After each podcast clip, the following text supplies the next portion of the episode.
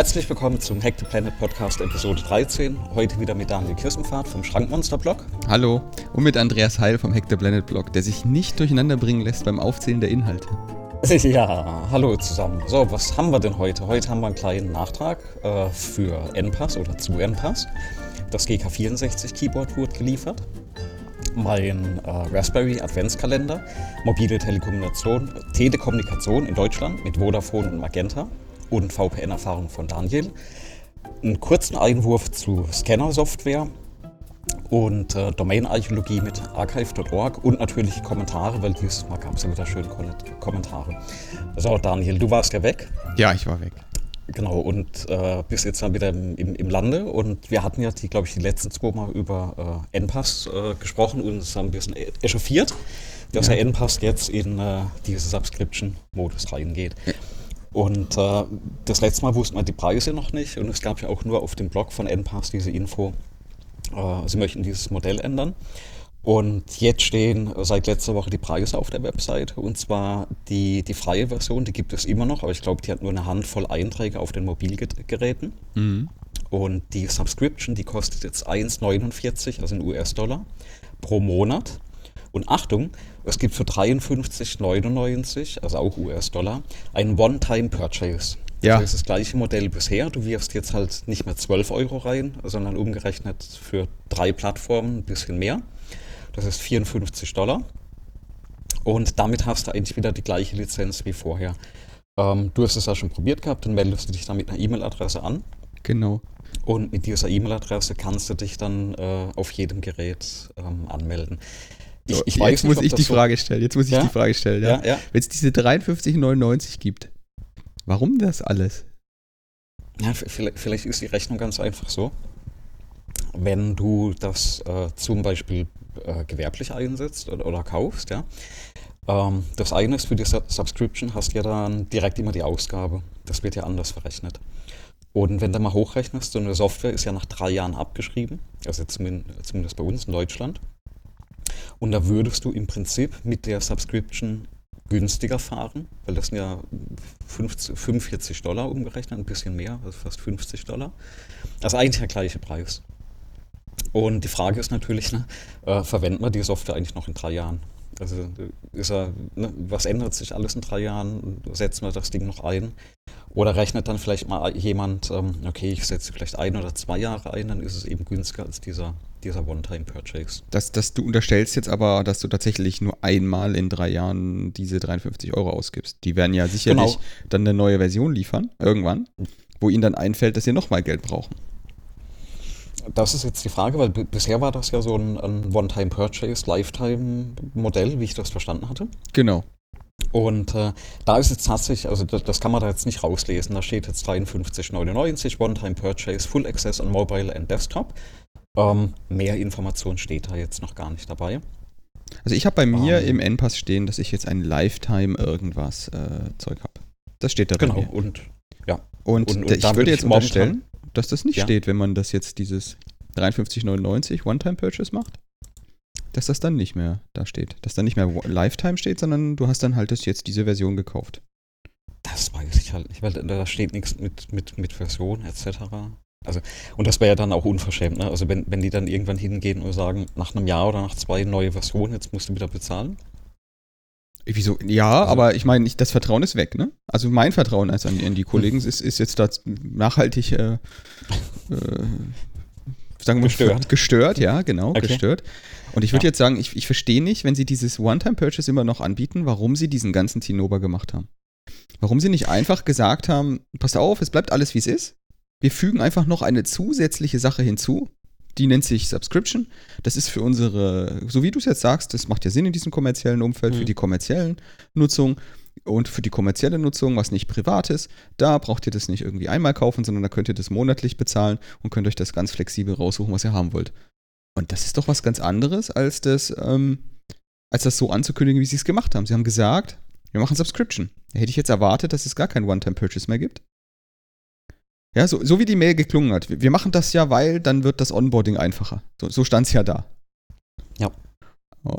Also ich, ich, ich vermute, also wirklich reine Spekulation, sie wollten umstellen auf diese Subscription dann waren die Beschwerden einfach zu groß. Also das hat man ja wirklich verfolgen können. Ich meine, wir haben uns da auch ein bisschen drüber aufgeregt. Und äh, ich, ich denke, vielleicht haben die ja den, den Usern auch zugehört und haben gesagt, okay, wir, wir führen die Subscription ein, aber bieten eben trotzdem diesen, diesen Live- oder diesen, diesen One-Time-Purchase an. Ähm, also ich habe es jetzt noch. Ne? Mhm. Also du, du, hast jetzt auch die, diese Lifetime-Lizenz. Also ich, ich werde mal schauen. Ich, ich werde das auch, sag ich mal, mangels Alternativen ähm, weiter nutzen. Ähm, ich muss jetzt das Subscription-technisch, Abo-technisch kein Geld reinwerfen. Also von daher ist es erstmal okay. Aber wie du sagst, man weiß halt nicht, was mit dem, mit dem Modell ne, in ein oder zwei Jahren ja, ist. Aber auch da vielleicht die Frage, ne? wie lange setzt man die Software noch ein? Ähm, ich weiß es nicht. Ja, also wegen Applikation bin ich eigentlich ganz entspannt, weil das ja. funktioniert jetzt und ich muss jetzt erstmal genau gar nichts updaten und ich habe jetzt irgendwie so, da steht jetzt irgendwas mit Lifetime. Auf der anderen Seite, äh, empfehlungsseitig ist es halt schwierig, weil wenn ich jetzt, wenn ich jetzt unseren Hörern das empfehlen wollen würde, dann würde ich immer noch den Disclaimer dazu packen. Naja, ich würde mal so sagen, die sind jetzt im Moment dafür bekannt, dass sie nicht so genau wissen, was sie wollen. Genau. Also die, der Flurschaden, den sie angerichtet haben, ist schlicht und mhm. ergreifend. Sie sagen, sie machen jetzt eine Subscription, weil das ist besser für ihr Geschäft. Okay, verstanden. Und dann machen sie doch keine. Also sie haben ja. zwar eine implementiert, aber das ist eben nicht der einzige Weg zur Software. Und das macht dann halt in dem Kontext, wie sie es erklärt haben, keinen Sinn mehr. Das ist komplett mhm. entgegen dem, was sie in der E-Mail geschrieben haben, warum sie das eigentlich machen. Das heißt, sie haben den ganzen Schaden und das Vertrauen auf Null mhm. ähm, damit gemacht und haben überhaupt eigentlich nicht viel gewonnen. Weil, wenn ich ehrlich bin, ich weiß jetzt nicht, wie dir es geht, ich würde, ich hätte tatsächlich, hätten sie damals einfach nicht 12 Euro oder was aufgerufen für diese, für diese Software pro Plattform, sondern hätten halt genau das gemacht. Kauf's einmal für alle Plattformen für 53 oder für, mhm. für 100 Euro meinetwegen. Dann hätte ich das bezahlt und fertig. Ja. Und das war ja auch die Idee, ne? Du, zahlst das einmal und hast die, die Software. Ganz genau. Mir geht es gar nicht um die Höhe. Mir, mhm. Also mir geht es auch gar nicht darum, ähm, ob es jetzt One-Time oder Subscription, mir geht es nur um die Art der Kommunikation, die die da machen. Mhm. Und das ist, ich vertraue dieser Software meine Passworte an. Und da vertraue ich der Software, muss ich der Software, Software halt auch vertrauen können und auch den Leuten, die die machen. Und das ist halt dann da tatsächlich so ein, da bleibt, wie, wie sagt man bei, bei, bei den Schwaben, äh, Geschmäckle, ne? Genau, ja. Naja, ich meine, ich hatte jetzt die Woche wieder so wieder mehrere solche Vertrauensfälle ne, mit Software. Kann ich vielleicht mal so nebenbei, das hatten wir jetzt nicht mhm. in der Themenliste, aber so abschweifend erklären. Das gibt ähm, deutsche Unternehmen, die jetzt auch in diese, wir, wir, wir bezahlen Influencer auf YouTube zum Beispiel damit, mhm. dafür, mhm. dass wir Software irgendwie da vorstellen. Da gibt es eine Firma okay. in Deutschland, die stellt ein Produkt, das heißt äh, so eine Vektorbearbeitungssoftware. Mhm. Jetzt habe ich gedacht, oh, das ist ja cool. Ich brauche so eine Vektorbearbeitungssoftware, gerade weil ich mhm. gerade irgendwie Icons male und sowas. Mhm. Also habe ich die runtergeladen, installiert auf Mac, ja. weil es sie jetzt neu für den Mac gibt. Habe meine schon existierende SVG-Datei doppelt geklickt und siehe da, die wurde da drin geöffnet und ich konnte sie bearbeiten mhm. und alles war toll. Bis mir aufgefallen ist, dass dieses Programm meine SVG-Datei genommen hat, gelöscht hat und in ihr Format äh, umkonvertiert hat. Und dann hatte okay. ich die SVG-Datei nicht mehr. Hatte ich noch, weil ich habe Git und so. Aber mhm, mhm. der hat die einfach lokal gelöscht. Also richtig physikalisch. Die war weg. Die war weg. Okay. Mhm. Und dann habe ich das in die äh, in den App Store Bewertung reingeschrieben. Mhm. Daraufhin haben sie reagiert. Oh, das ist ja, oh ja, hm, Mist, äh, das ändern wir gleich wieder. Das haben wir jetzt mhm. getestet. Jetzt in der neuen Version probiert doch nochmal. Mhm. Naja, aber es ist tatsächlich gefixt, ja, das macht das, das Programm jetzt nicht mehr. Aber wie, wie, wie geht da, also wie, wie kann sowas überhaupt passieren? Wie, wie, kann so, wie kann ein Programm zerstörend an, an genau dieser Stelle überhaupt den, die, das Testen verlassen? Ja. Also ist auch die Frage, war, war das absichtlich oder war das ein Bug ne, an der Stelle? Also, also ich glaube ja, das kommt daher, die Software gab es vorher nur für iOS und für, mhm. für also für ähm, iPhone und iPad. Okay. Und die haben die konvertiert mit, genau, die haben die mit diesem neuen Zeug konvertiert. Mhm. Und bei iOS ist es so, wenn du eine Datei übergeben bekommst, dann ist es tatsächlich äh, guter Brauch, hinter dir aufzuräumen. Das heißt, du bekommst mhm, immer okay. ohnehin ja, ja. nur eine Kopie, eine Arbeitskopie übergeben. Mhm.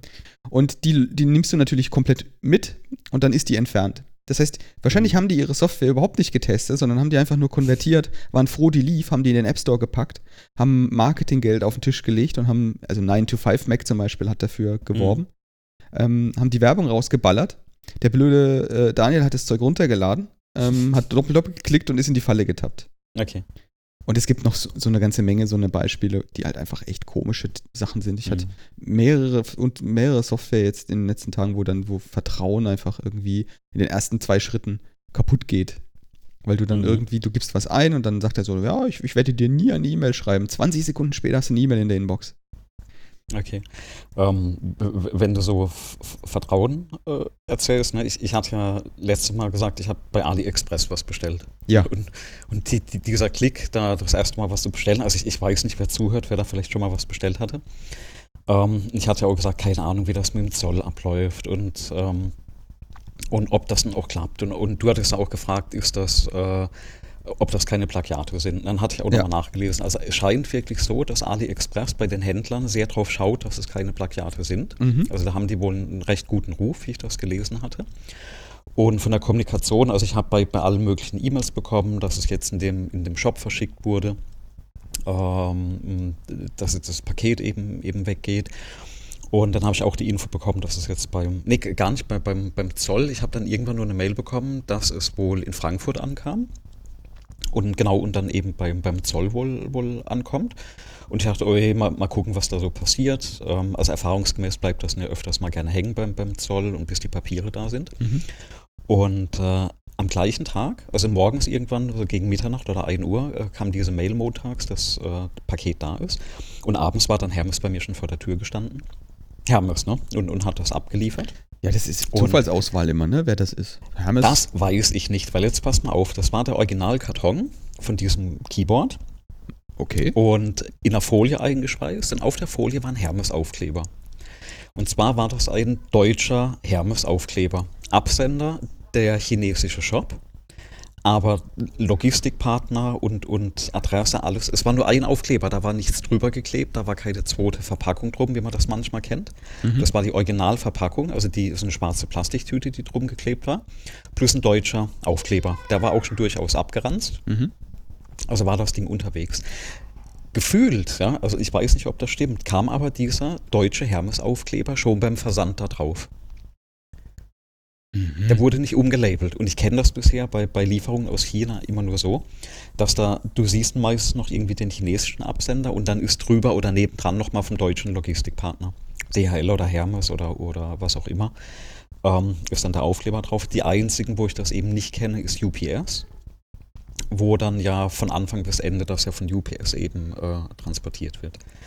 Kann ich auch vielleicht äh, in den nächsten ein, zwei Wochen nochmal was dazu sagen, weil ich warte auch nochmal aus den USA auf ein Paket von, äh, von UPS, wie das da aussieht. Aber das mit AliExpress hat jetzt super geklappt. Ja, ähm, du hast ähm, dein Keyboard auf jeden also, Fall jetzt gekriegt. Genau, ich habe das Keyboard bekommen und, und, kann ja gleich mal ein bisschen was drüber erzählen. Also ich hatte was mit diesen Gatrin Brown Switch, äh, Switches genommen. Ja. Und äh, die haben ja tatsächlich für, für, für ein mechanisches Keyboard fast zu wenig Klick. Ne? also ich bin jetzt schon am überlegen, ich bestelle mir jetzt mal so ein, äh, es gibt solche Tester, wo dann zwölf verschiedene Keyboards von Gatron oder von, von Cherry drauf sind. Und dann kannst du die alle so nebendran, das sieht aus wie ein, ein Nummer, äh, Ziffernblock. Und da kann man die alle mal ausprobieren, so also für 15 Euro. Ich glaube, das bestelle ich mir noch, weil ich will tatsächlich noch, noch Switches, die ein bisschen mehr Klick haben. Ja? Mhm. Aber an, ansonsten ähm, super zufrieden. Du kannst die Tasten recht gut abschieben, äh, äh abziehen. Was noch so ein bisschen ist, ähm, man muss sich umgewöhnen ne, von diesen flachen Mac- oder, oder Laptop-Tastaturen wieder zu einer mechanischen ja. Tastatur. Du musst halt die Finger anheben. Ähm, es ist ganz angenehm vom, vom Tippen. Ähm, da war, ein, ein, ein, sag ich mal, für den Preis ein sehr hochwertiges USB-Kabel dran mit vergoldeten Anschlüssen, so einem flexiblen äh, Kabel. Ne? Also, das ich, aber das vergoldet also, ist ja nur rein optisch, nicht? Ja, ja, ja, klar, aber äh, sieht schick aus, ist so ein, so ein äh, flexibles Kabel mit, äh, mit so Paracord drumrum, ne? also kein reines Plastikkabel. Mhm. Ähm, und das Ding wiegt wirklich 1,4 Kilogramm. Das heißt, das steht, ne, wenn du das auf, also das finde ich jetzt das Tolle an der Tastatur. Heb doch mal eine ähm, Seite an und lass mal hören. Auf den Tisch, wenn du so eine Seite anhebst und mal fallen lässt. Kannst du? Wenn man das jetzt mal hört, ich probiere das mal. Oh. Na, da, da, das war jetzt das, das, das äh, gerade mal so einen halben Zentimeter hochgehoben. Ne? Okay, das ähm, da, da sind vier ordentliche so Gummifüße dran, also ja. nicht so kleine Nippel. Das heißt, es verschiebt sich auch nicht, du sitzt richtig fest. Ähm, gefällt mir. Ähm, Problem ist jetzt nur, es, es, sind tatsächlich noch die, also klar, ne, englisches äh, Tastaturlayout drauf. Und jetzt bin ich am gerade nochmal so am Schauen, ähm, wo finde ich äh, andere Keycaps. Ah, da gibt es einen Keycap-Versand, glaube ich, ne? Den deutschen Keycap. So einen, gibt's so einen, ich habe auch mal geguckt, die sind relativ teuer, aber das gibt's. Genau, ich, ich habe einen gefunden, das nennt sich äh, WASD oder WASD. Ähm, ja, genau, genau. Keyboards und die liefern wirklich customizable Keyboard Caps. Da kannst du selbst das Tastaturlayout, die Farben, wie es bedruckt wird, aussuchen. Ähm, da liegt es dann auch so um die 50 Dollar. Das ist jetzt kein deutscher Versand, aber liefern nach Deutschland und kannst eben dieses deutsche Format aussuchen. Du kannst auch angeben, wie, wie breit ist die Spacebar. Also habe ich auch nie drauf geachtet. Ich habe jetzt so eine 6,25-fache Spacebar, also da gibt es 6, 6,25 oder 6,5-fache. Kannst du da auswählen und dann kriegst du also bis 104 äh, ähm, äh, Keys geliefert. Da bin ich jetzt gerade am gucken, welche Farben und welches Layout ich da möchte, was da drauf sein soll. Aber da werde ich noch berichten davon. Also das ist so der nächste Schritt. Aber ansonsten mit dem Keyboard ähm, ganz zufrieden. Bis auf eine Kleinigkeit, ne, der Treiber-Download. Also es funktioniert erstmal, äh, wenn du es an den Rechnern, also Mac, Windows anschließt, es hat geklappt. Ohne Probleme, wurde erkannt. Ähm, dann kannst du einen Treiber runterladen von der Herstellerseite. Äh, ähm, macht nicht wirklich Spaß, ist eine chinesische Seite, lässt sich nicht auf Englisch um, umschalten. Wenn du nämlich auf den Englisch-Button drückst, dann sind nur ein paar Worte auf Englisch. Hm. Ähm, ich habe es dann mit Google Translator probiert, der hat aber auch nur so die Hälfte hinbekommen. Nee, ich lüge sogar. Ähm, Irrtum, das, das konntest du gar nicht auf Englisch, Englisch umschalten. Also ich habe es mit Google Translator probiert, der konnte aber nicht alles umschalten. Das heißt, man rät sich so ein bisschen durch, ne, bis man den, den richtigen Treiber hat. Mhm. Das sind also 6x heißen die dann. Und dann kommt die Software, kann sie runterladen. Und äh, die, ist ein, die, die, ist der pure Graus. Ich habe jetzt leider noch keinen Screenshot da, den ich jetzt zeigen könnte. Also es sieht überhaupt nicht aus wie eine Windows-Software. Es ist alles wirklich mit äh, wirklich alles komplett anders gemacht. Ähm, sie skaliert auch nicht, weil ich habe auf dem Laptop zum Beispiel eingestellt, das kannst du aber Windows machen, dass ähm, alles 200 äh, Prozent angezeigt wird, wenn du eine hohe Auflösung hast. Die Einstellung ignoriert das, das heißt, du kannst den, den Text auf dem Ding kaum, äh, auf der Software kaum lesen, auf der UI. Ähm, Du kannst auf Englisch umschalten, dann bleibt trotzdem 80, 90 Prozent auf Chinesisch. Das heißt, du weißt nicht, was du einstellst. Mhm. Ähm, man kann dann verschiedene äh, Layout-Treiber au auswählen. Also da habe ich mir durchgeklickt, bis ich dann den, den deutschen hatte. Das hat geklappt. Oder den, den Default-Treiber, das hat dann geklappt. Und bei den Farben kannst du auch ganz verschiedene, also hat ja eine RGB-Beleuchtung. Mhm. Kannst du verschiedene Effekte einschalten. Ähm, allerdings nur auf Chinesisch, das heißt, du schaltest den ein, drückst ja. auf Apply und guckst dann, was das Keyboard macht. Ja. Das heißt, da werde ich jetzt wohl ein bisschen Chinesisch lernen müssen. Oder mir so ein, ein Cheat Sheet hinmalen, äh, was die Namen bedeuten. Hast du gesehen, also da dass das es da eine Alternativsoftware für gibt? Nee, habe ich nicht. Also es gibt tatsächlich nee, auf GitHub gibt es einen GK6X okay. Alternativsoftware. Ah, super, können, können, können wir mal verlinken dann. Und die ist komplett in C-Sharp. Okay, super. Weil das war, das war mein, mein nächster Gedankengang. Ich, ich dachte, okay, da musst du selbst so schreiben. Aber ich, ich bin noch gar nicht auf die Idee gekommen, einfach mal zu recherchieren, ob jemand sowas schon gemacht hatte. Ich glaube, dieselbe Ärgernis, okay. was du gerade beschreibst, das hatten mehrere Leute. hatten, Und wenn ich jetzt hier in die README ja. von diesem Tool äh, reingucke, dann sehe ich sofort genau das. Ja. das ist ja alles bräsig, was die anbieten. Ja. Aber äh, ich meine, das ist ja typisch. Das sagt man ja auch über, über die chinesischen, den Stand der chinesischen Technik äh, heutzutage. Hardware, total cool. Software, uh, ganz schlecht. Mhm. Ja, ich ich habe einfach mal so gesagt, okay, ist kultureller Hintergrund, ne? die Software sieht bei denen vielleicht so aus. Aber du findest, dass du, also das, das, ist, so? das ist für dich jetzt kein Vertrauensproblem, einen, einen chinesischen Treiber zu installieren? Naja, ich, ich habe eine hab ne Antivirensoftware laufen, ja. Auch noch? Um Gottes Willen. in, in, in der Hoffnung, ähm, ja, also, äh, äh, Aber du, ob, ob, das, ob das jetzt ein chinesischer Treiber ist oder ein amerikanischer Treiber oder ein deutscher Treiber, keine Ahnung, ne? Also, du steckst da nicht drin, was da, was da noch reingebaut wurde. Also ich meine, unabhängig vom, vom Land. Äh, ich meine, ich, ich kann ja jetzt mal sagen, ich, ich hatte tatsächlich, ich habe tatsächlich keine Antivirensoftware laufen auf keinem Rechner. Okay.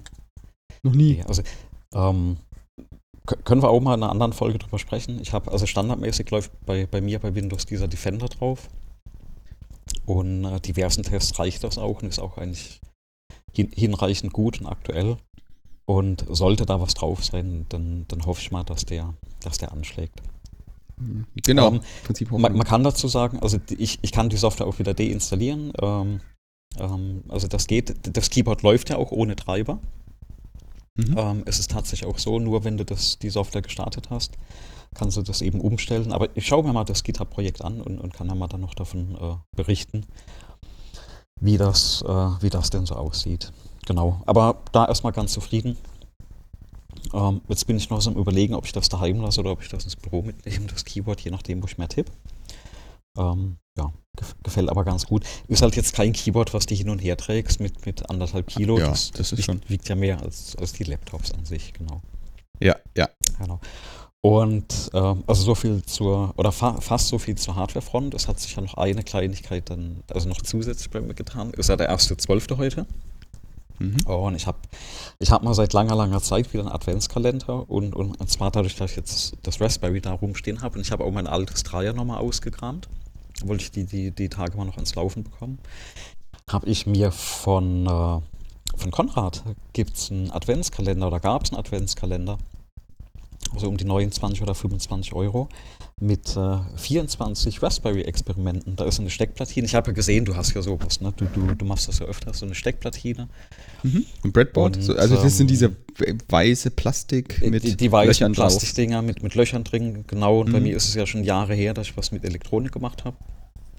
Und äh, dachte ich mir, schaue ich mal mal an. Und ist eigentlich ganz nett. Also jetzt am ersten Tag ähm, waren da zwei äh, Pins drin für die Stromversorgung, wo du das an die Platine anschließen kannst. Ein Widerstand für die LED und eine LED und das Board. Mhm. Und ich glaube, morgen kann ich das Ding dann zum Flackern bringen. Und heute, also ich habe es noch nicht angeschlossen, äh, mache ich dann nachher, ähm, aber mal zusammengesteckt. Und äh, da, da, ist noch ein recht umfangreiches, äh, sag ich mal, Handbuch dabei, so ein DIN A4-Buch, wo das wirklich super einfach erklärt ist. Ne? Wie funktioniert Widerstand oben, wie ist so ein Widerstand farbkodiert, mhm. ähm, wie erkennst du an einer LED, was Plus und Minus ist, wie rum steckst du das rein, was passiert, wenn du die falschen Pins auf dem Raspberry äh, verdrahtest. Also Spoiler-Alarm, das Board kann kaputt gehen. Steht dann extra drin, also man sollte das nie ohne Widerstand machen. Das heißt, am besten dann doch mal hier der, der äh, Bedienungsanleitung folgen. Äh, es, es ist so, glaube ich, für, für Kids ab 14 auch geschrieben. Mhm. Also ähm, es ist verständlich, also unheimlich verständlich geschrieben. Ähm, von daher ähm, kann, kann man sich unbedingt angucken. Vielleicht werden die Adventskalender, also wer da interessiert ist, vielleicht gibt es sie noch oder sie werden ja manchmal nach, ähm, nach Weihnachten nochmal günstiger. Aber da kann ich ja mal berichten, die, die nächsten 1, 2, 3, 4 Wochen. Ja, ist jetzt direkt jetzt ähm, günstiger, nach Weihnachten nicht nur, sondern direkt nach dem ersten, ne? 1.12. Ja, ja. Also scheinbar, ich weiß nicht, für wie viel du ihn gekauft hast, scheinbar ist er jetzt um 25% gesenkt. Ah, okay. Jetzt aktuell. Ja, ja. Irgendwas 25 oder, ähm, oder 30 sogar nicht bezahlt. Was? Nee. Moment. Oder? Dann habe ich den falschen hier auf dem Bildschirm, weil hier steht nämlich ein Preis von 7,99 Euro vorher und jetzt 5,99 Euro. Nee, nee, da hatte ich einen. Äh, es gibt tatsächlich mehrere. Es gibt auch noch einen, äh, einen also gerade von Konrad gibt es dann auch nochmal so einen äh, Arduino-Kalender äh, und es gibt auch noch einen Kalender ohne ähm, irgendwas, was komplett ohne, ohne Raspberry oder, oder Arduino geht, wo alles dabei ist. Ah, also Experimente ab 14, das ist das wahrscheinlich. Genau, okay. Ja. Mhm, mhm. Nee, aber eine ganz nette Sache, wenn man nur so ein bisschen ähm, sich da wieder reinarbeiten möchte. Ah, ich finde das ja auch super, wenn du sagst, dass das so gut äh, erklärt wird. Ich finde das immer mit am wichtigsten, dass da irgendwie eine gute Erklärung dabei steht, warum ja. Dinge sind, wie sie sind. Und nicht einfach irgendwie so, steck doch mal zusammen, oh, das Licht geht an, herzlichen Glückwunsch. Und, und, und vor allem gerade bei, bei Elektronik, ohne dass du, also ohne dass du jetzt da so Grundlagen Elektronikkurs durchlesen musst, ne, seitenweise.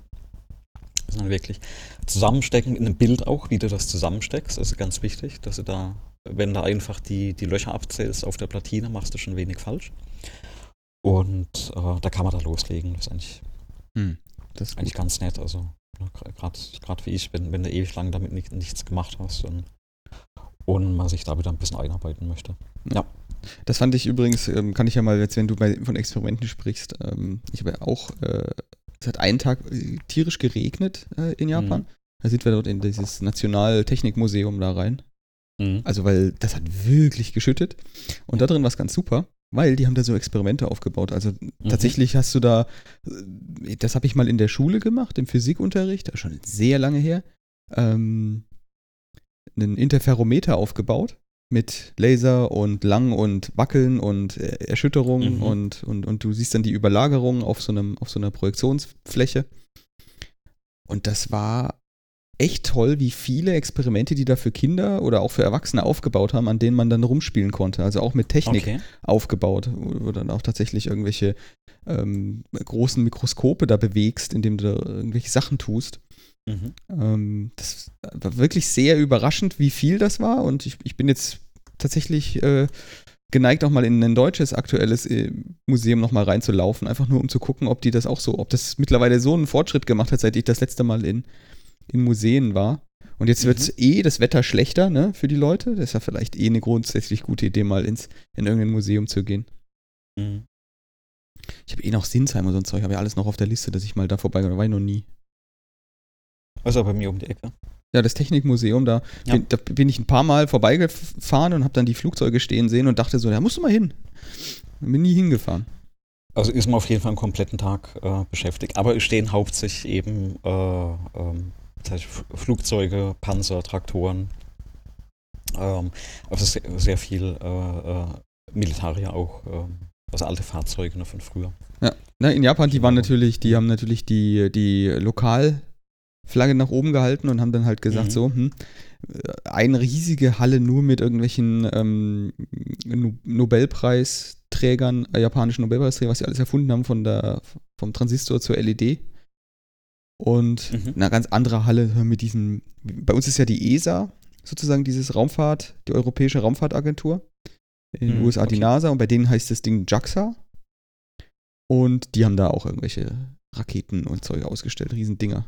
Das ist echt beeindruckend großes Zeug. Ja. Aber du hast jetzt, du experimentierst jetzt erstmal durch 24 Tage. Genau, ich probiere jetzt mal, also ich, ich hoffe, ich komme da hinterher jeden Tag, aber ähm, das ist momentan so das, das Ziel, genau. Ja, ich habe gar keinen Adventskalender. Das ist irgendwie komplett, äh, der, die Anschaffung und der Bedarf ist komplett an mir vorbeigegangen. Hab, es besteht kein Bedarf. Aber ich finde es ja toll, dass es noch was anderes gibt als das Zeug, was jetzt in meine Filterblase vorgedrungen ist, wo irgendwie jeder von irgendwelchen ähm, Sexspielzeugkalendern spricht. Ach je, ja, da, da kommt auch ganz viele Werbung immer im Fernsehen. Aber, okay. Es gibt doch so viele schöne andere Sachen. Aber ist ja auch nicht schlecht. Aber, na gut. Nächstes Thema. Ähm, VPN, ne? Software. Ja, genau. Wir hatten ja ein paar Mal schon die Anfrage, auch im, im Discord. Da Mhm. hatte, hat ein Hörer oder ein, ein, ein Teilnehmer am Discord hat dann auch sein eigenes VPN irgendwie ähm, einsetzen wollen, ein, Ja. einrichten wollen. Und das ist ja etwas, was jetzt auch mit dem, der Reisetätigkeit irgendwie total, total praktisch ist. Mhm. Einfach weil man dann eine halbwegs gesicherte und möglicherweise auch vertrauenswürdigere ähm, Netzwerkumgebung Ja. für sein Gerät vorfindet. Und je nachdem, wo man sich auf der Erde befindet, ähm, ist es dann auch interessant, wo denn sein Einwahlpunkt ist, weil dann die Mhm. Latenz einfach schon sich deutlich Ja. addiert. Und ähm, ich habe ja jetzt schon seit Jahr, ja, Jahren, ich glaube, ja, fünf, sechs Jahren, betreibe ich meinen eigenen VPN-Server und ich kann eigentlich niemanden ernsthaft empfehlen, hier, außer, außer man will wirklich die Ich klicke und hab Lösung Mhm. haben. Aber Hörer dieses, dieses Podcasts, ist, die fallen wahrscheinlich eher nicht in die Kategorie. Hm, Ich kann niemanden wirklich empfehlen, da irgendwelche VPN-Provider zu benutzen. Mhm. Also nicht nur, dass die ähm, häufiger als, als weniger häufig gehackt werden und dann irgendwelche Daten abfließen und man dann doch nicht sicherer ist, ähm, als auch, dass die Preisgestaltung von denen natürlich echt krass ist. Ähm, die, sind Mhm. nicht, die sind allesamt nicht besonders schnell. Ähm, man hat wenig im Griff, kann wenig kontrollieren. Und es ist halt absurd einfach, das auch selber herzustellen, das selber zu machen. Ich betreibe einfach einen ähm, OpenVPN-Container Mhm. und da, der, dieser OpenVPN-Container, den kann ich ja auch mal verlinken, der kommt mit Skripten. Und wenn man die Skripte verwendet, dann ähm, richtet, richten die Skripte dir da irgendwie die ganzen Zertifikate ein und hinten fallen halt einfach einzelne Konfigurationsdateien raus. Mhm. Und die importierst du dann sowohl unter Android als auch unter Windows, als auch unter äh, Mac, als auch unter iOS einfach in deinen OpenVPN-Client. Und dann tut das. Und Mhm. zwar unglaublich gut, unglaublich stabil. Und unter iOS hat es noch die Besonderheit, ähm, ich weiß nicht, benutzt du VPNs unter iOS? Äh, nein, nein, gar nicht. Die normalen VPNs, gestehe, die, du, ja. die normalen VPNs, die du unter iOS einrichtest, die funktionieren ja so, die stellst du ein, zum Beispiel zu einer Fritzbox. Und wenn du dann quasi die einschaltest, dann sind sie an. Und wenn du dein Gerät Mhm. schlafen legst, dann gehen die auch wieder aus. Mhm. Das heißt, die bauen sich auch, wenn du das Gerät wieder anmachst, nicht automatisch wieder auf. Oder blockieren allen Traffic, bis der VPN Mhm, steht, okay. bis der Tunnel steht. Und die, dieses OpenVPN, das kann man so konfigurieren, dass das ähm, sozusagen eine stehende Verbindung macht. Du schaltest die einmal an und dann bleibt die an. Also die bleibt natürlich nicht wirklich die ganze Zeit an, sondern wenn du schlafen legst, ist dann halt auch irgendwann auch mal Stromsparmodus. Aber sobald du es wieder anmachst, das Gerät, baut OpenVPN auch sofort wieder die VPN-Verbindung auf zu deinem, zu deinem Endpunkt. Und da gibt es verschiedene Software, die das macht. Also der Standard OpenVPN-Client, der kostenlos ist, der kann das schon. Aber was der macht, ist, der, der ist nicht besonders klug. Also entweder hast, hast du ihm gesagt, ich will immer VPN, oder du sagst, ich Mhm. will nie VPN. Also an oder aus. Und da gibt es jetzt eine Software, die ich gefunden habe oder die mir auch empfohlen wurde, die heißt Passepartout. Okay. Die kannst du intelligenter steuern. sozusagen. Die kannst du, erstens kannst du sie selber steuern. Ähm, und zweitens kannst du, ähm, hat sie ein bisschen Intelligenz eingebaut. Wie, wie wirkt sich das aus? Na, du kannst ja sagen, ähm, bau mal VPN nur dann auf, wenn du in einem bestimmten VPN bist oder im Mobilnetz. Oder wenn du ein bestimmtes, äh, in einem bestimmten Netz bist, dann auf keinen Fall. Und so habe ich das zum Beispiel so konfiguriert, dass wenn ich mich in meinem Heimnetzwerk befinde, das erkennt er an dem Access Point, dann, äh, oder an, den, an, dem, an dem Netznamen, äh, genauer gesagt, weil ich mehrere Access Points eh benutze. Ähm, wenn er das erkennt, dann baut er das VPN nicht auf, weil braucht er ja nicht, ist er eh schon zu Hause. Und sobald er erkennt, dass er nicht mehr im VPN ist, äh, nicht mehr im Heimnetzwerk ist, ähm, zum Beispiel im Mobilfunknetz, dann verhindert er jeglichen Traffic, bis der VPN-Tunnel nach Hause steht. Okay. Mhm. Und das funktioniert wirklich zuverlässig. Kostet ein bisschen Akku. Ähm, das kostet sogar richtig viel Akku, wenn man, wenn man ganz ehrlich ist. Also bei meinem Telefon ist es so, wenn ich das den ganzen Tag nutze, dann sind das so 15 bis 20 Prozent Akku. Ähm, weil jeder Traffic natürlich erst durch diesen Tunnel muss. Mhm. Und ähm, wenn einem das das wert ist, dann, dann ist das eine, eine sehr zuverlässige, ein sehr zuverlässiger Weg, ähm, sozusagen ein VPN aufzubauen.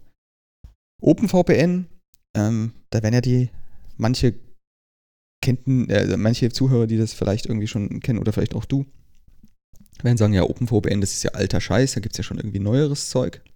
Also zum Beispiel ähm, WireGuard. Ähm, das stimmt, das stimmt auch, das gibt's, das ist neuer und das ist auch tatsächlich ähm, in, in vielen Belangen ähm, und in der Flexibilität, die da ist, ähm, deutlich besser ähm, als OpenVPN. Ähm, allerdings, ähm, wenn man jetzt schaut, ähm, WireGuard ist unglaublich schwierig einzustellen, weil es dies, diese ganze, die ganzen Tools noch nicht in der Qualität gibt, wie es das für Mhm. OpenVPN gibt.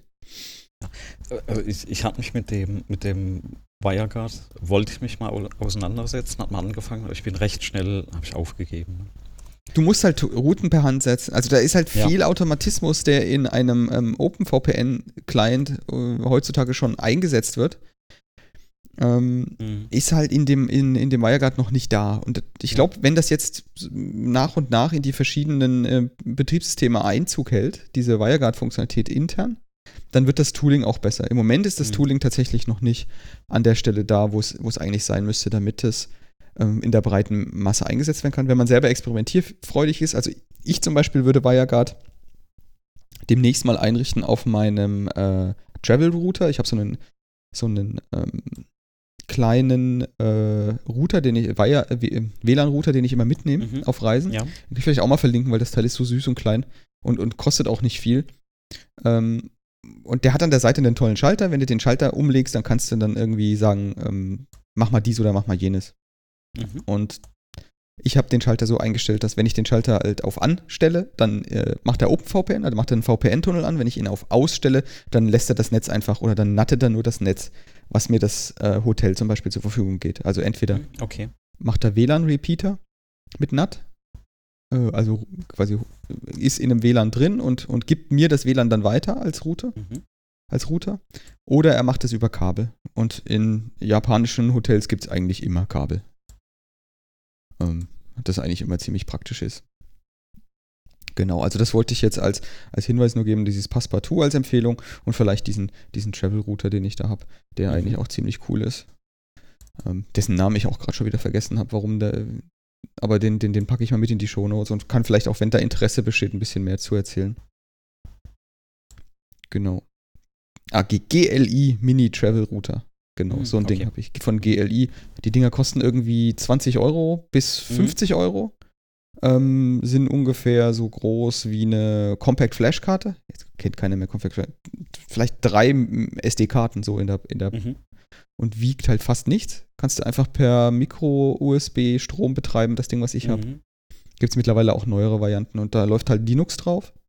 Ähm, hast einen WLAN-Router, hast zwei Netzwerkports und es funktioniert okay. echt, echt, echt oh, super. ziemlich gut. 39 Gramm, genau, hier steht sogar, wie mhm. schwer das Ding ist, ohne Netzteil. Wiegt halt nichts. Kannst in jedem, in, findet in jeder, in jeder Reisetasche, Techniktasche noch Platz. Genau, und da gibt es eine neue Version für 22 Euro oder so. Genau, 22 Euro. Mhm. Mango heißt das Ding. Ist auch schön in, in, in gelb, Mangofarben. Genau, und damit mal mein Thema ähm, OpenVPN, weil das auch immer wieder in, den, in dem Discord gefragt wurde, bis, äh, Gefra ja, ja. ob man da irgendwie, wie man das einrichtet.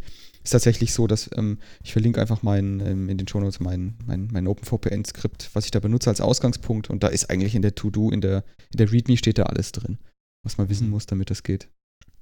Genau. Jo, und dann hast du irgendwas gescannt, habe ich, hab ich gehört? Genau, scannen. scannen.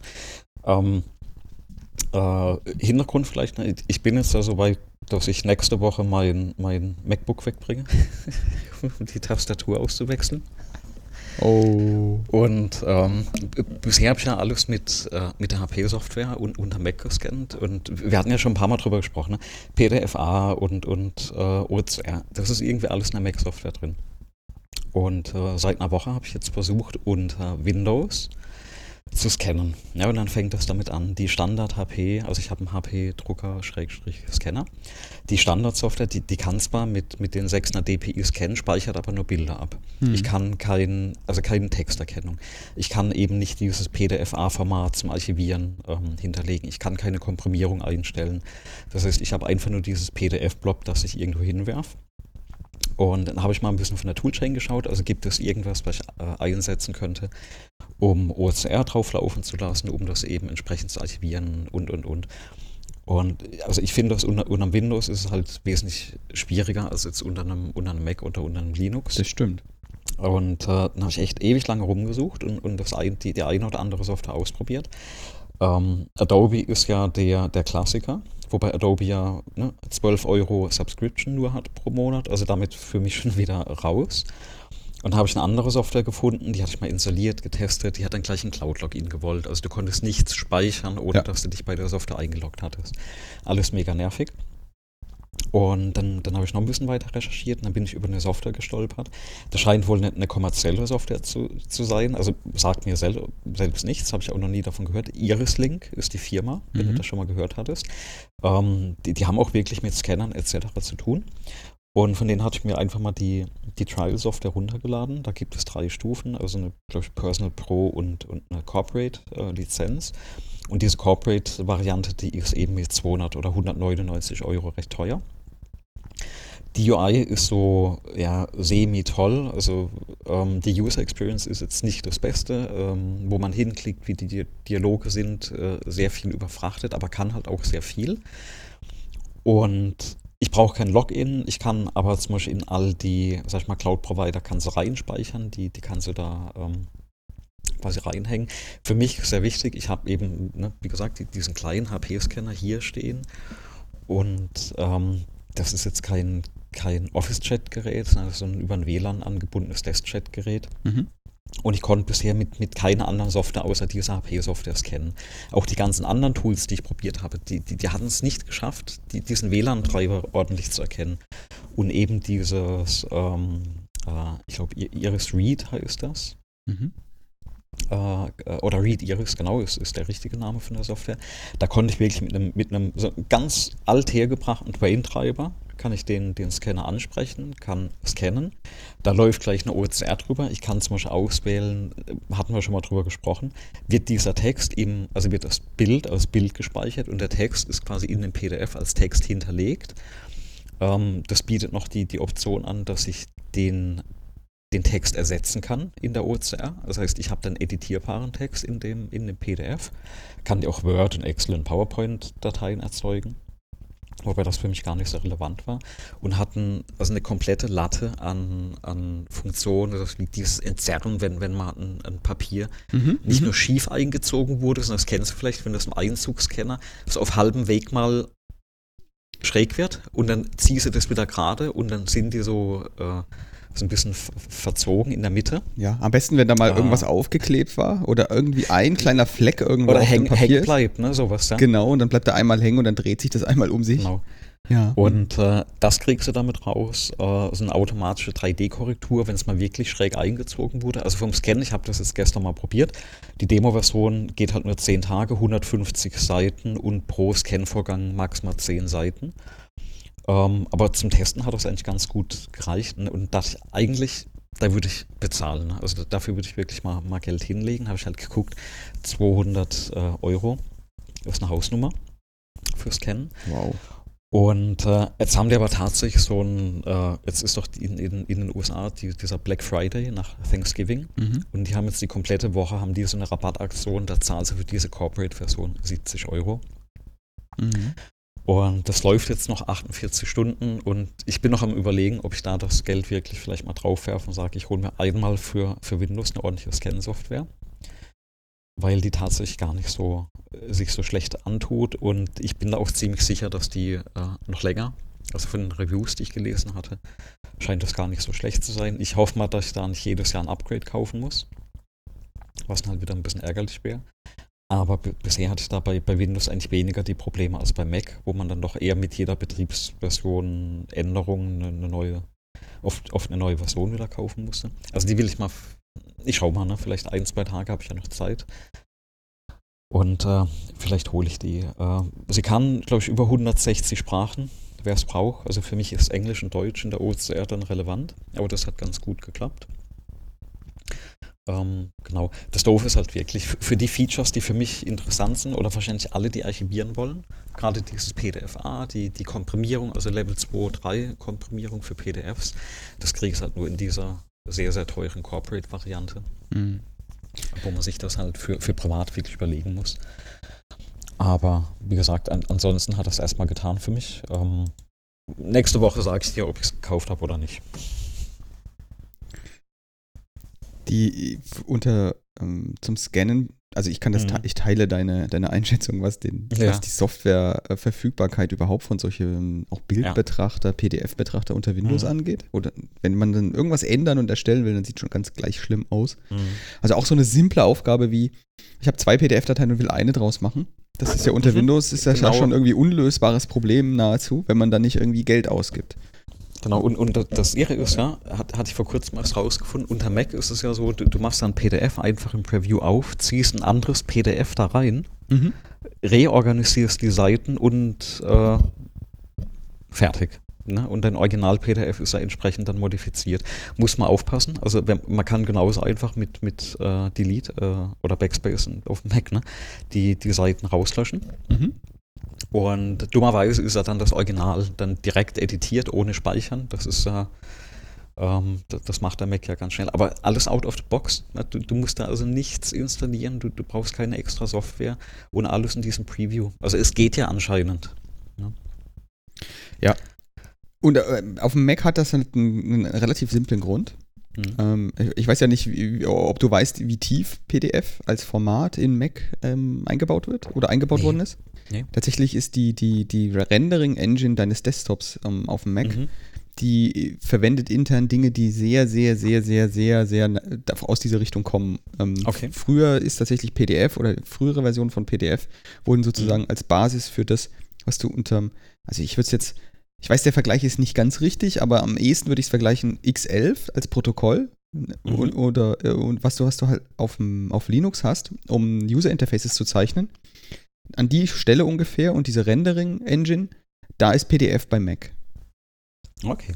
Das heißt, das ganze Ding ist halt wirklich, wirklich sehr tief eingebaut. Ähm, also tatsächlich dieses Postscript, was, du, was es da mhm. als Basis gibt, das ist in diese, ähm, ah ja, jetzt erinnere ich mich an in dieses Quartz, in diese, ähm, diese Engine, die sozusagen in Mac als, als Rendering-Engine verwendet wird, ist das sozusagen die Basis. Das heißt, mhm. für Mac ist es sozusagen mm, Second Nature herzugehen und dann einfach irgendein PDF zu erzeugen. Und das ist auch der Grund, warum dieses ganze Tooling im, auf dem Mac irgendwie alles irgendwie da ist. Und unter Windows zum Beispiel oder unter Linux ist das halt irre schwierig, dieses Tooling irgendwie ähm, beizubekommen. Ähm, und, und auf dem Mac gibt es, eine Empfehlung will ich da noch machen, in, da habe ich dieses Problem gelöst, dieses Scannen von Dokumenten und das OCR mit einer Software von einem Deutschen, wenn ich das richtig sehe, die ähm, heißt PDF-Scanner. Mhm. Kostet relativ, relativ wenig Geld, einmal Zahlung, wie man es gewohnt ist. Und die verwendet interne, und deswegen erwähne ich es überhaupt, ähm, nicht weil ich die Software für, für Mac placken will, sondern die verwendet eine OCR-Software-Engine intern, die Open Source mhm. ist ähm, okay. Und ich glaube, ähm, bei, bei, ich weiß nicht, ob sie von Google ist, aber sie wird auch mit bei Google gehostet und die heißt Tesseract. Und mhm. die habe ich auch schon ähm, selber mal, auch, auch schon vor ewigen Zeiten, die ist auch schon uralt, mhm. ähm, äh, selber mal eingesetzt in Software. Und die funktioniert tatsächlich extrem gut ähm, für das, was man da macht und kann ähm, tatsächlich auch selber schon PDF ausgeben. Mhm, okay. Das heißt, du gibst Bilder rein und dann kommt PDF hinten raus oder Text. Mhm. Ähm, und genau, den Tesseract, den würde ich auch mal mit, mit gleich verlinken als, als Hinweis dafür. Und du hattest ja die, ähm, die Twain-Schnittstelle oder die äh, Twain sozusagen als Wort ja, genau. genannt. Ja, ja, ja. Das ist Twain ist ja eigentlich diese Working Group und ich habe jetzt gerade nochmal versucht, mein, mein Hirn aufzufrischen, was denn Twain als Abkürzung heißt. Das heißt ja eigentlich genau gar nichts als Abkürzung. Da gibt es keine Abkürzung dahinter. Und ich fand, die, die, die witzigste Erklärung war halt ähm, für Twain war halt Technology without an interesting name. ist eigentlich nur eine Arbeitsgruppe. Ich habe ich hab nicht herausgefunden, warum die, äh, warum die Twain heißt. Ich glaube, da gab es mal eine Geschichte zu, aber die habe ich schon wieder vergessen. Vielleicht weiß einer unserer Hörer das und kann es in die Kommentare schreiben. Aber, also die, die, die, diese ganze ähm, Scanner, Treiber, Thematik, das ist ja auch also gefühlt so eine Sache, die, die noch nie wirklich so richtig funktioniert hat. Ja, korrekt. Ähm, also ich weiß noch, mein allererster Scanner, das war damals so ein Flachbett-Scanner DIN A4. Das, das Ding war noch riesig groß, also doppelt so groß wie eine DIN A4-Seite. Das war, glaube ich, 15 Zentimeter hoch und hatte ein paralleles Kabel. Also das war wirklich so der mhm. allererste Scanner, den ich hatte. Also richtig parallel, den Parallelport oder ja, ja, Scassi? Ich kenne die Dinger nämlich noch mit nee, Nee. Nee, nee, mein, mein erster hatte Krass, einen Parallelport. Okay. Dementsprechend lange hatte das ja auch gedauert, äh, so einen 75 dpi-Scan mal rüberzuschieben.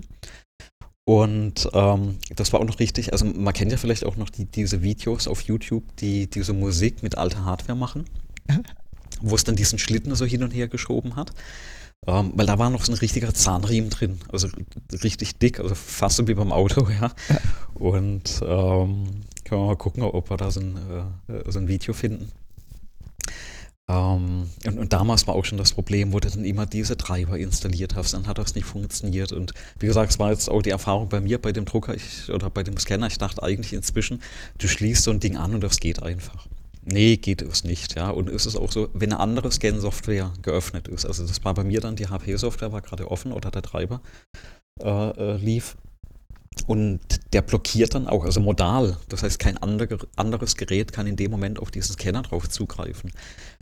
Ähm, also es fühlt sich immer noch so an wie, wie vor 20 Jahren. Also ist ein Tick besser geworden. Ähm, aber so richtig, so richtig rund laufen diese ganzen Gefühl, diese Scan-Sachen immer noch nicht und auch die Software. Also ich habe auch im Büro einen, einen, einen großen äh, äh HP Desktop äh, Chat äh, Drucker, mhm. Schrägstrich Scanner stehen. Und da ist auch, also auch da die Software, die kann nur Bilder scannen, ja, also kein OCR, nichts, kein, kein ordentliches PDF, also auch PDFs.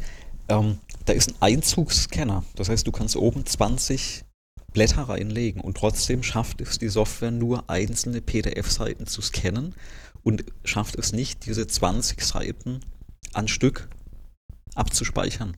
Du hast dann wirklich 20 Einzel-PDFs. Oh, toll. Die und, du dann unter äh, Windows nicht zusammengefügt bekommst. Genau, die du unter Windows nicht zusammengefügt bekommst. Das heißt, bisher war das so, kopieren auf den Mac, dann zusammenfügen, dann wieder rüber kopieren. Und das ist ja mega nervig. Ja. Und, äh, also ich, ich habe auch, also mit Scanner, ich habe tatsächlich einen äh, Flachbettscanner hier ähm, stehen im Keller im Moment. Mhm. Der ist perfekt, der funktioniert perfekt. Da ist nichts kaputt. der geht aber nicht mehr. Mhm.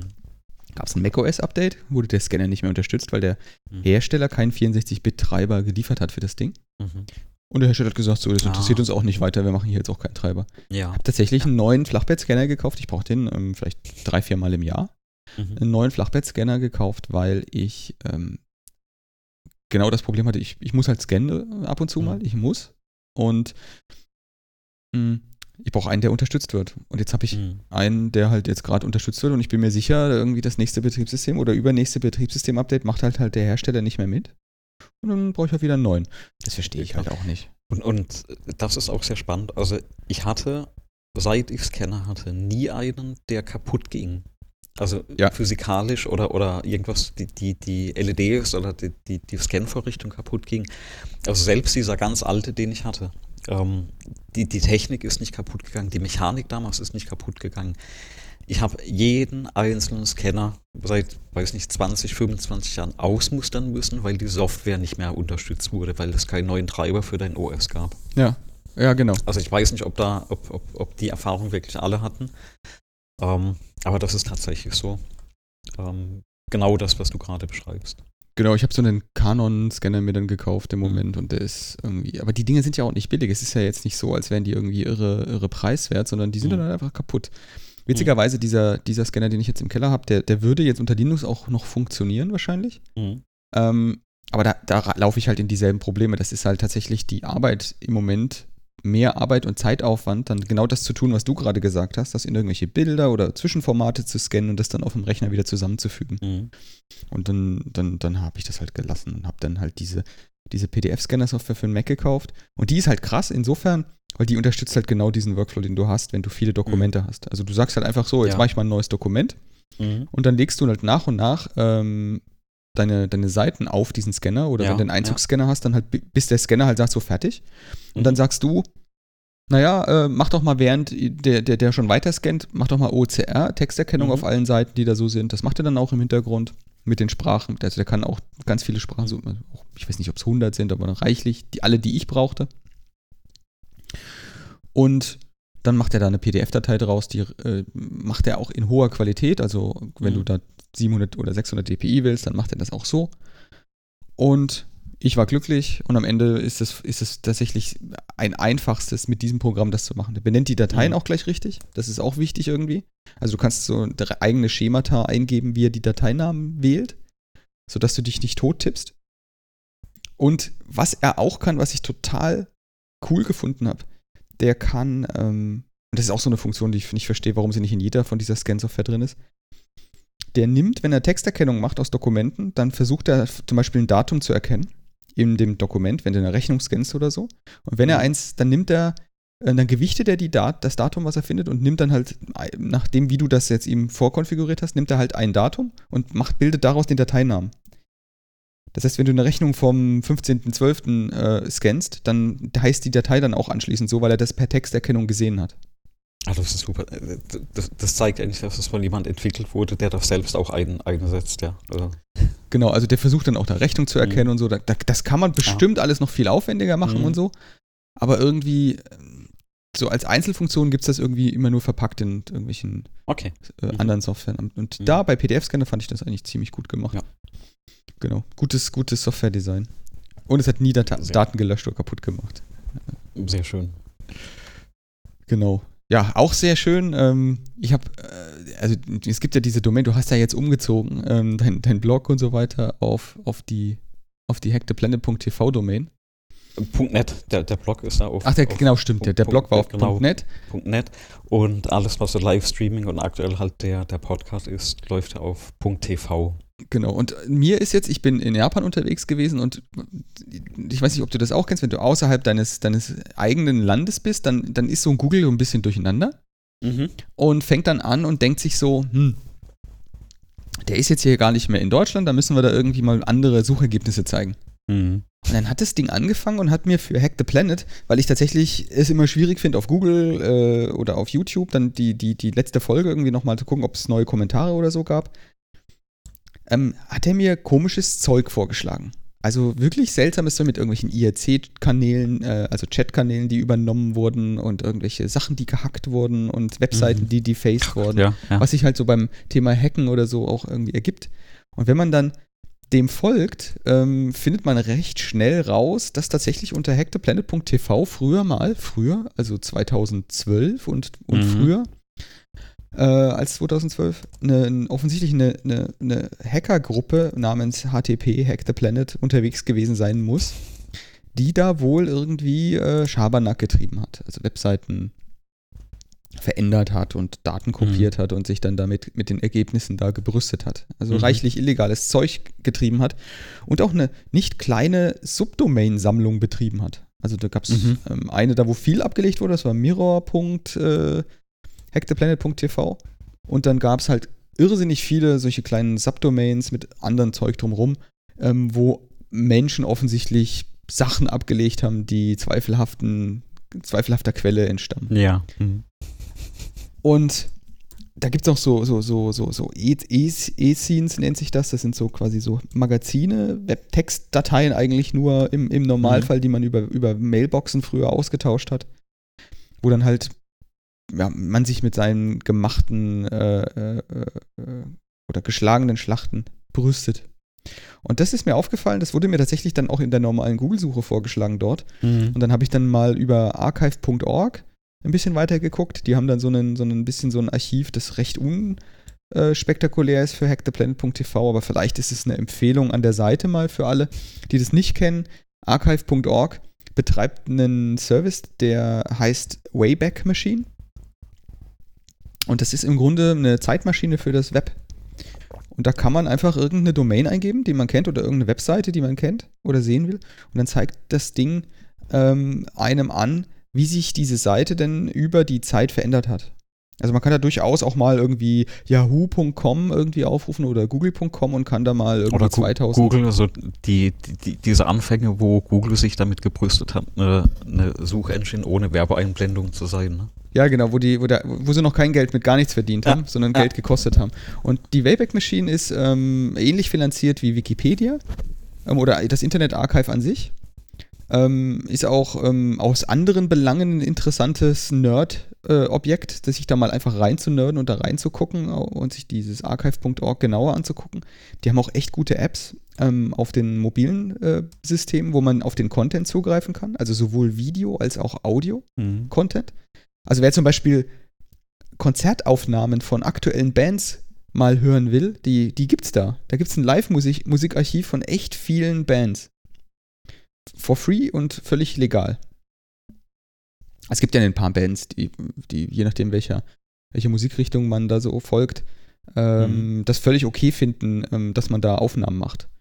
Also ich selber war mal bei einem Konzert von ähm, Fury in the Slaughterhouse damals, die fanden das völlig okay. Die haben das sogar angeboten, da konntest du zum Mischpult gehen und konntest deinen eigenen mhm. ähm, Rekorder dran klemmen. Also die fanden das völlig okay. Mhm. Gibt es auch einige andere Bands, die das völlig okay finden, wenn du da deine eigenen Aufnahmen von dem Konzert machst, auf dem du da ja. gerade warst. Und die wenn du die dann auch verteilst. sollst halt nur kein Geld damit machen.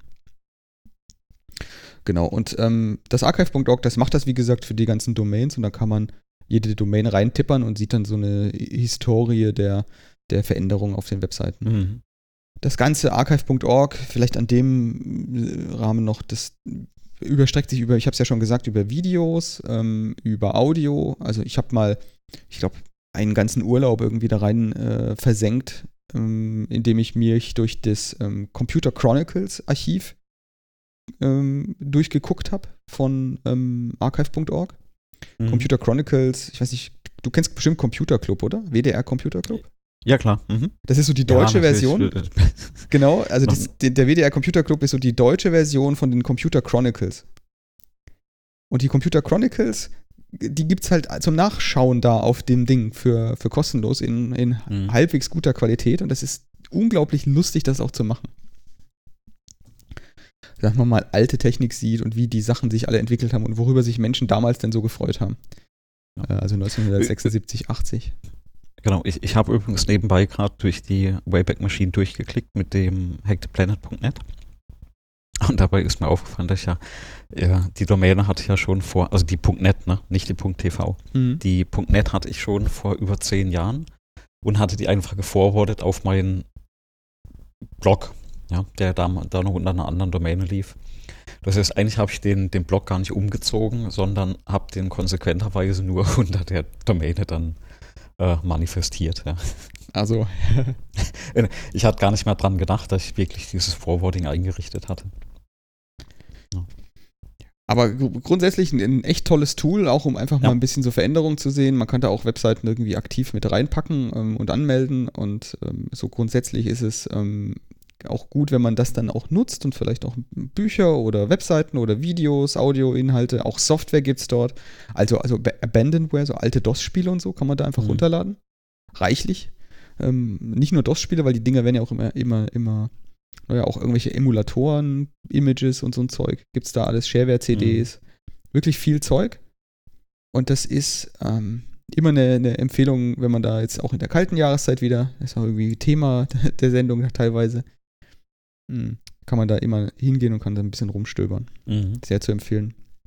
Und es ist schon überraschend, was das dann zutage führt und was für zweifelhafte Geschichten hinter den, hinter so Dingen liegen wie der äh, Domain Hack der Planet TV. Ja. Also das gibt ja auch die, die, diesen Ausdruck, ähm, das Internet vergisst nichts. Ja? Und nochmal eine ganz andere Bedeutung. Ja, genau. Das ist ja nicht nur das, was bei Google abgespeichert ist oder was man aktuell in einer Suchmaschine findet, da ist ja tatsächlich, da, da siehst du eigentlich alles zurück, ähm, seit es erstellt wurde. Man, man, kann auch Sachen löschen, falls, es, falls man selber betroffen ist von irgendwelchen Sachen. Mhm. Also das will ich jetzt gleich noch hinzufügen. Auf mhm. der anderen Seite ist es natürlich so, vieles von den Dingen ist da archiviert. Also selbst meine alte äh, Webseite, die ich für, für Viva 2 damals gemacht habe, ist da noch komplett drin, auch mhm. mit Bildern von damals, die ich schon längst wieder gelöscht habe. Also das ist tatsächlich echt toll, wie viel Content die haben. Ähm, und weil wir viel Technik machen hier in dem Podcast, kann ich ja vielleicht auch noch gleich noch mit anfügen. Das machen die tatsächlich mit einem extrem großen ZFS-basierten Archivsystem. Mhm.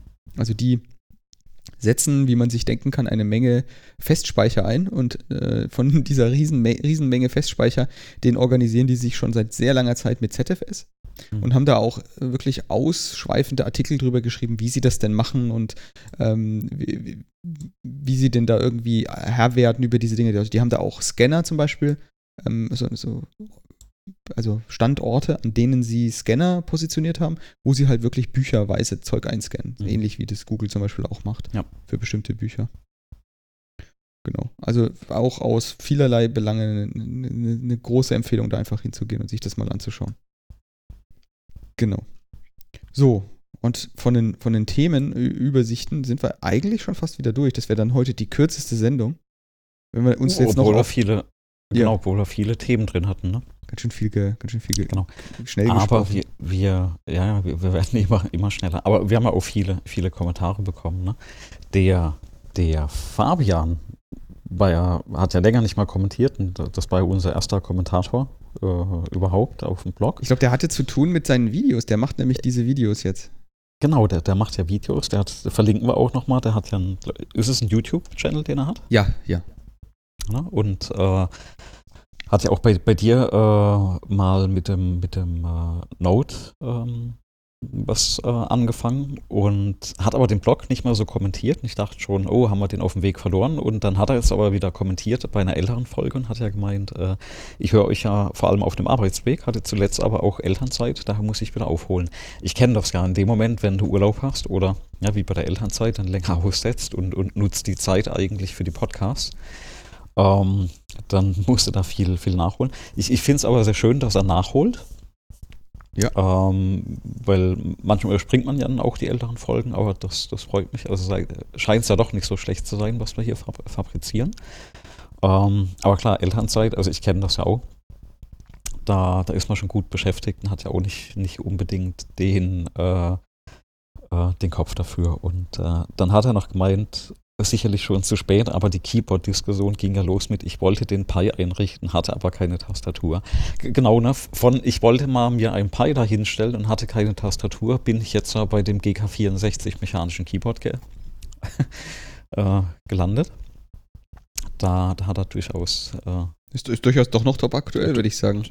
Genau, ist, ist immer noch aktu aktuell. Aber was er halt empfiehlt ähm. ist, und das ist, das haben wir nicht erwähnt, und das ist natürlich völlig mh. richtig und das sollte man erwähnen, der Pi ist ja so strukturiert, dass der, wenn du die SD-Karte anguckst, da hast du mhm. irgendwie immer zwei Partitionen, ne? so eine Boot-Partition genau. und dann hast du eine, eine, Partition mit dem eigentlichen Betriebssystem drauf. Mhm. Und bei der Boot-Partition, da gibt es so Config-Dateien. Und es ist tatsächlich so, dass man ähm, da in diese ganzen Konfigurationsdateien, wenn man sie richtig anstellt, da gibt es gute Beschreibungen auf der Raspberry Pi Webseite, mhm. dann kann man dem gleich Konfigurationen mitgeben. Also das heißt, wenn es darum geht, dass man einen Raspberry Pi so gleich ein Setup macht, dass der, wenn der startet, sich ins WLAN einbucht und dann sozusagen dort schon aktiv ist und man den von außen ansprechen ja. kann, ohne dass man dann überhaupt einen Monitor oder Keyboard dran steckt. Das kann man tatsächlich so tun. Und das ist natürlich ein toller Hinweis, den er dann nochmal gegeben hat, weil das, ähm, das haben wir gar nicht beachtet. Und gibt es tatsächlich, man kann also einen Raspberry Pi komplett so vorkonfigurieren auf dieser SD-Karte, dass wenn man die reinsteckt und den, den dann anmacht, dass der komplett äh, vorkonfiguriert hoch, hochfährt. Was es auch gibt, ähm, das haben wir auch nicht erwähnt, aber und das habe ich der selber auch noch nicht gemacht mit dem Raspberry Pi. Vielleicht ist es mal eine Gelegenheit, das irgendwann demnächst auszuprobieren. Den kann man auch aus dem Netz booten lassen. Mhm. Und das ist natürlich dann nochmal ähm, ein Luxusfaktor, weil auf, dann hast du sozusagen mh, überhaupt nichts mehr auf dem Raspberry Pi selber, mhm. sondern du hast dann sozusagen ähm, nur, wenn du möchtest, lokalen Speicher auf dem Raspberry Pi und kannst den dann komplett aus dem, aus dem Netzwerk booten lassen und dann auch eben die Konfiguration im Netzwerk vornehmen. Sodass, wenn du viele, Dafür, genau. Genau, wenn du viele Raspberry Pi hast, hast du dann halt die Möglichkeit, das zentral auf einer Stelle zu managen, statt dann jeden Raspberry Pi irgendwie ablaufen zu müssen. Ja. Ähm, und weil die Dinger jetzt mittlerweile ja auch zum Teil jedenfalls über Ethernet, über, über das Netzwerk auch mit Strom versorgt werden können, über Power over Ethernet, mhm. ist es natürlich dann, wäre es dann so eine Komplettkonfiguration schon irgendwie ganz gut. Wenn man das denn überhaupt in der Skalierung einsetzt, weiß ich jetzt nicht. Ich habe jetzt da nicht den Anwendungsfall für, dass ich jetzt einen, ähm, ein eigenes Netz aufsetze, damit dann Sachen daraus booten können. Weil das ja auch immer bewirkt, dass man dann ich, also für einen Netzwerkboot, weiß nicht, hast du schon mal eingerichtet sowas? Ich hatte das eigentlich schon, schon ewig lange her. Ich meine, das gibt es ja schon relativ lange, die Netzwerkboots. Konntest ja früher auch an den, oder kann, kannst du immer noch Stand heute einen Rechner in den BIOS einstellen, aber vom Netzwerk booten soll. Ähm, wir hatten das früher in, in Rechenzentren genutzt, aber privat hatte ich eigentlich auch nie den Bedarf. Ich meine, du, du, hast ja daheim nicht so viele Rechner rumstehen, dass du da die jetzt alle zentral aus dem, aus dem Netz booten möchtest. Und dann musst du auch da verwalten und machen und, und tun, etc. Ja, ich hatte, ich hatte den einzige Mal in meinem Leben, wo ich sowas eingerichtet habe, war tatsächlich in dem Studentennetzwerk, an dem ich mhm. ähm, aktiv teilgenommen habe. Und da habe ich das eingerichtet, damit Studenten halt einfach ähm, dort ihr Windows zum Beispiel aus dem Netz installieren konnten. Mhm. Also damit du die Installation sozusagen des Standard-Images aus dem Netz starten kannst und dann nicht irgendwelche CDs brennst oder mit mhm. irgendwelchen Bootdisketten dann irgendwie umherläufst. Und ja, genau. Das, das hat eigentlich äh, damals ganz gut funktioniert. Es lohnt den Aufwand jetzt in dem Haushalt nicht mehr, wenn man da mhm. irgendwie eigentlich alleine unterwegs ist und nicht mehr so oft Betriebssysteme installiert. Und was hinzukommt, ist, das ist halt auch ähm, äh, das, das haut einem immer ziemlich in die Konfiguration rein, ähm, wie IP-Adressen verteilt werden und wie, wie Routen sind im Netzwerk. Und wenn man da eh mhm. eh schon ein stehendes Setup hat, dann macht man das seltener mal irgendwie, dass man daran fest. Wahrscheinlich muss ich es demnächst tun, weil mir gehen tatsächlich in meinem Netz die IP-Adressen aus. Also warum auch immer äh, ähm, ich so viele Geräte hier irgendwie mit Netzwerk habe. Ähm, die IPv4 äh, in einem Sub Subnetz, was ich da jetzt im Moment von dieser Fritzbox irgendwie zur Verfügung gestellt bekomme, die gehen mir jetzt so langsam aus. Da habe ich jetzt schon die, diverse seltsame Effekte gehabt, dass äh, ich Geräte angesteckt habe, die dann keine Netz-IP-Adresse mehr bekommen haben. Aber hatte ich nicht die Woche auch gelesen, dass äh, das äh, RIPE die, die, den letzten IPv4-Block jetzt rausgegeben hatte? Ja, also ich rede ja von meinem, meinem lokalen Subnetz. Ja, ja, nee, nee, aber es ist, es ist ein globales Phänomen. Wir, wir langsam gehen die äh, IP-Adressen aus, ne? Ja, ich glaube, sie sind, sie sind uns schon ausgegangen. Also für Internet ist natürlich IPv4 irgendwie keine gute Idee, auch irgendwas zu konfigurieren. Ähm, für, für lokale Netze ähm, ist es jetzt aktuell vielleicht irgendwie, also ich könnte jetzt auch alles auf ähm, IPv4 umstellen, aber dann ist das, äh, auf IPv6 umstellen. Dann habe ich aber das Problem, ich habe in der Tat noch Geräte, eine ganze Menge davon sogar, die gar kein IPv6 in der mhm. Menge unterstützen, wie ich das bräuchte. Und dann habe ich tatsächlich das Problem, dass ich dann mir, ähm, so wie ich das jetzt überblicke, durchaus Sicherheitsprobleme in meine Konfiguration reinhole, weil dann, äh, je nachdem, welche Netzwerkkonfiguration, welche Netzwerkstack diese, diese Embedded Devices verwenden, mhm. die mehr oder weniger gut mit den Netzen klarkommen, die ich da konfiguriere. Und dann entweder funktionieren sie nicht richtig, sie können nicht miteinander reden, Broadcasting funktioniert irgendwie nicht richtig. Leider scheint so, Stand 2019, Ende 2019, die Technik ist noch nicht weit genug, dass wirklich solche ganzen Geräte, Embedded Devices, IoT, alles mit IPv6 flüssig funktioniert. Deswegen mhm. bist du eigentlich im Moment noch darauf angewiesen, bei vielen Dingen noch auf IPv4 zu setzen und da ja. konfigurierst du dir üblicherweise halt ein oder mehrere private Subnetze. Ich habe jetzt irgendwie drei Subnetze laufen, so ein Gäste und dann so ein internes, ähm, wo, wo, wo, sozusagen nur Kameras drin sind, Netz und dann noch eins, wo ähm, halt alle anderen Geräte drin sind und ich werde wahrscheinlich jetzt demnächst noch ein viertes dazu packen müssen, mh, hm, wo nur ähm, Schalter und andere IoT-Devices sind, die mhm. sich unterscheiden von, von ähm, zum Beispiel iPhones. Und dann habe ich das Problem, ja, so funktioniert die Welt halt für, für zum Beispiel Apple nicht oder für, für Philips. Die wollen halt, dass man diese Geräte irgendwie im selben Subnetz hat, damit dann die alle über Broadcast sich gegenseitig sehen. Mhm. Ähm, und dass ich dann an Schalter, wenn ich den schalte, sozusagen, dass dieser Status halt ordentlich geteilt wird. Ja. Und ja, deswegen baut man dann quasi zwei Sub, wenn man zwei Subnetze hat, fängt man dann an und baut irgendwelche händischen Routen und, und, und irgendwelchen händischen Proxys zwischen A und B. Und das ist alles nicht so, nicht so straightforward, nicht so, nicht so einfach umzusetzen und führt dann auch dazu, dass dann man längere Debugging-Sessions hat. Warum denn jetzt der Schalter den, das Ding nicht schaltet?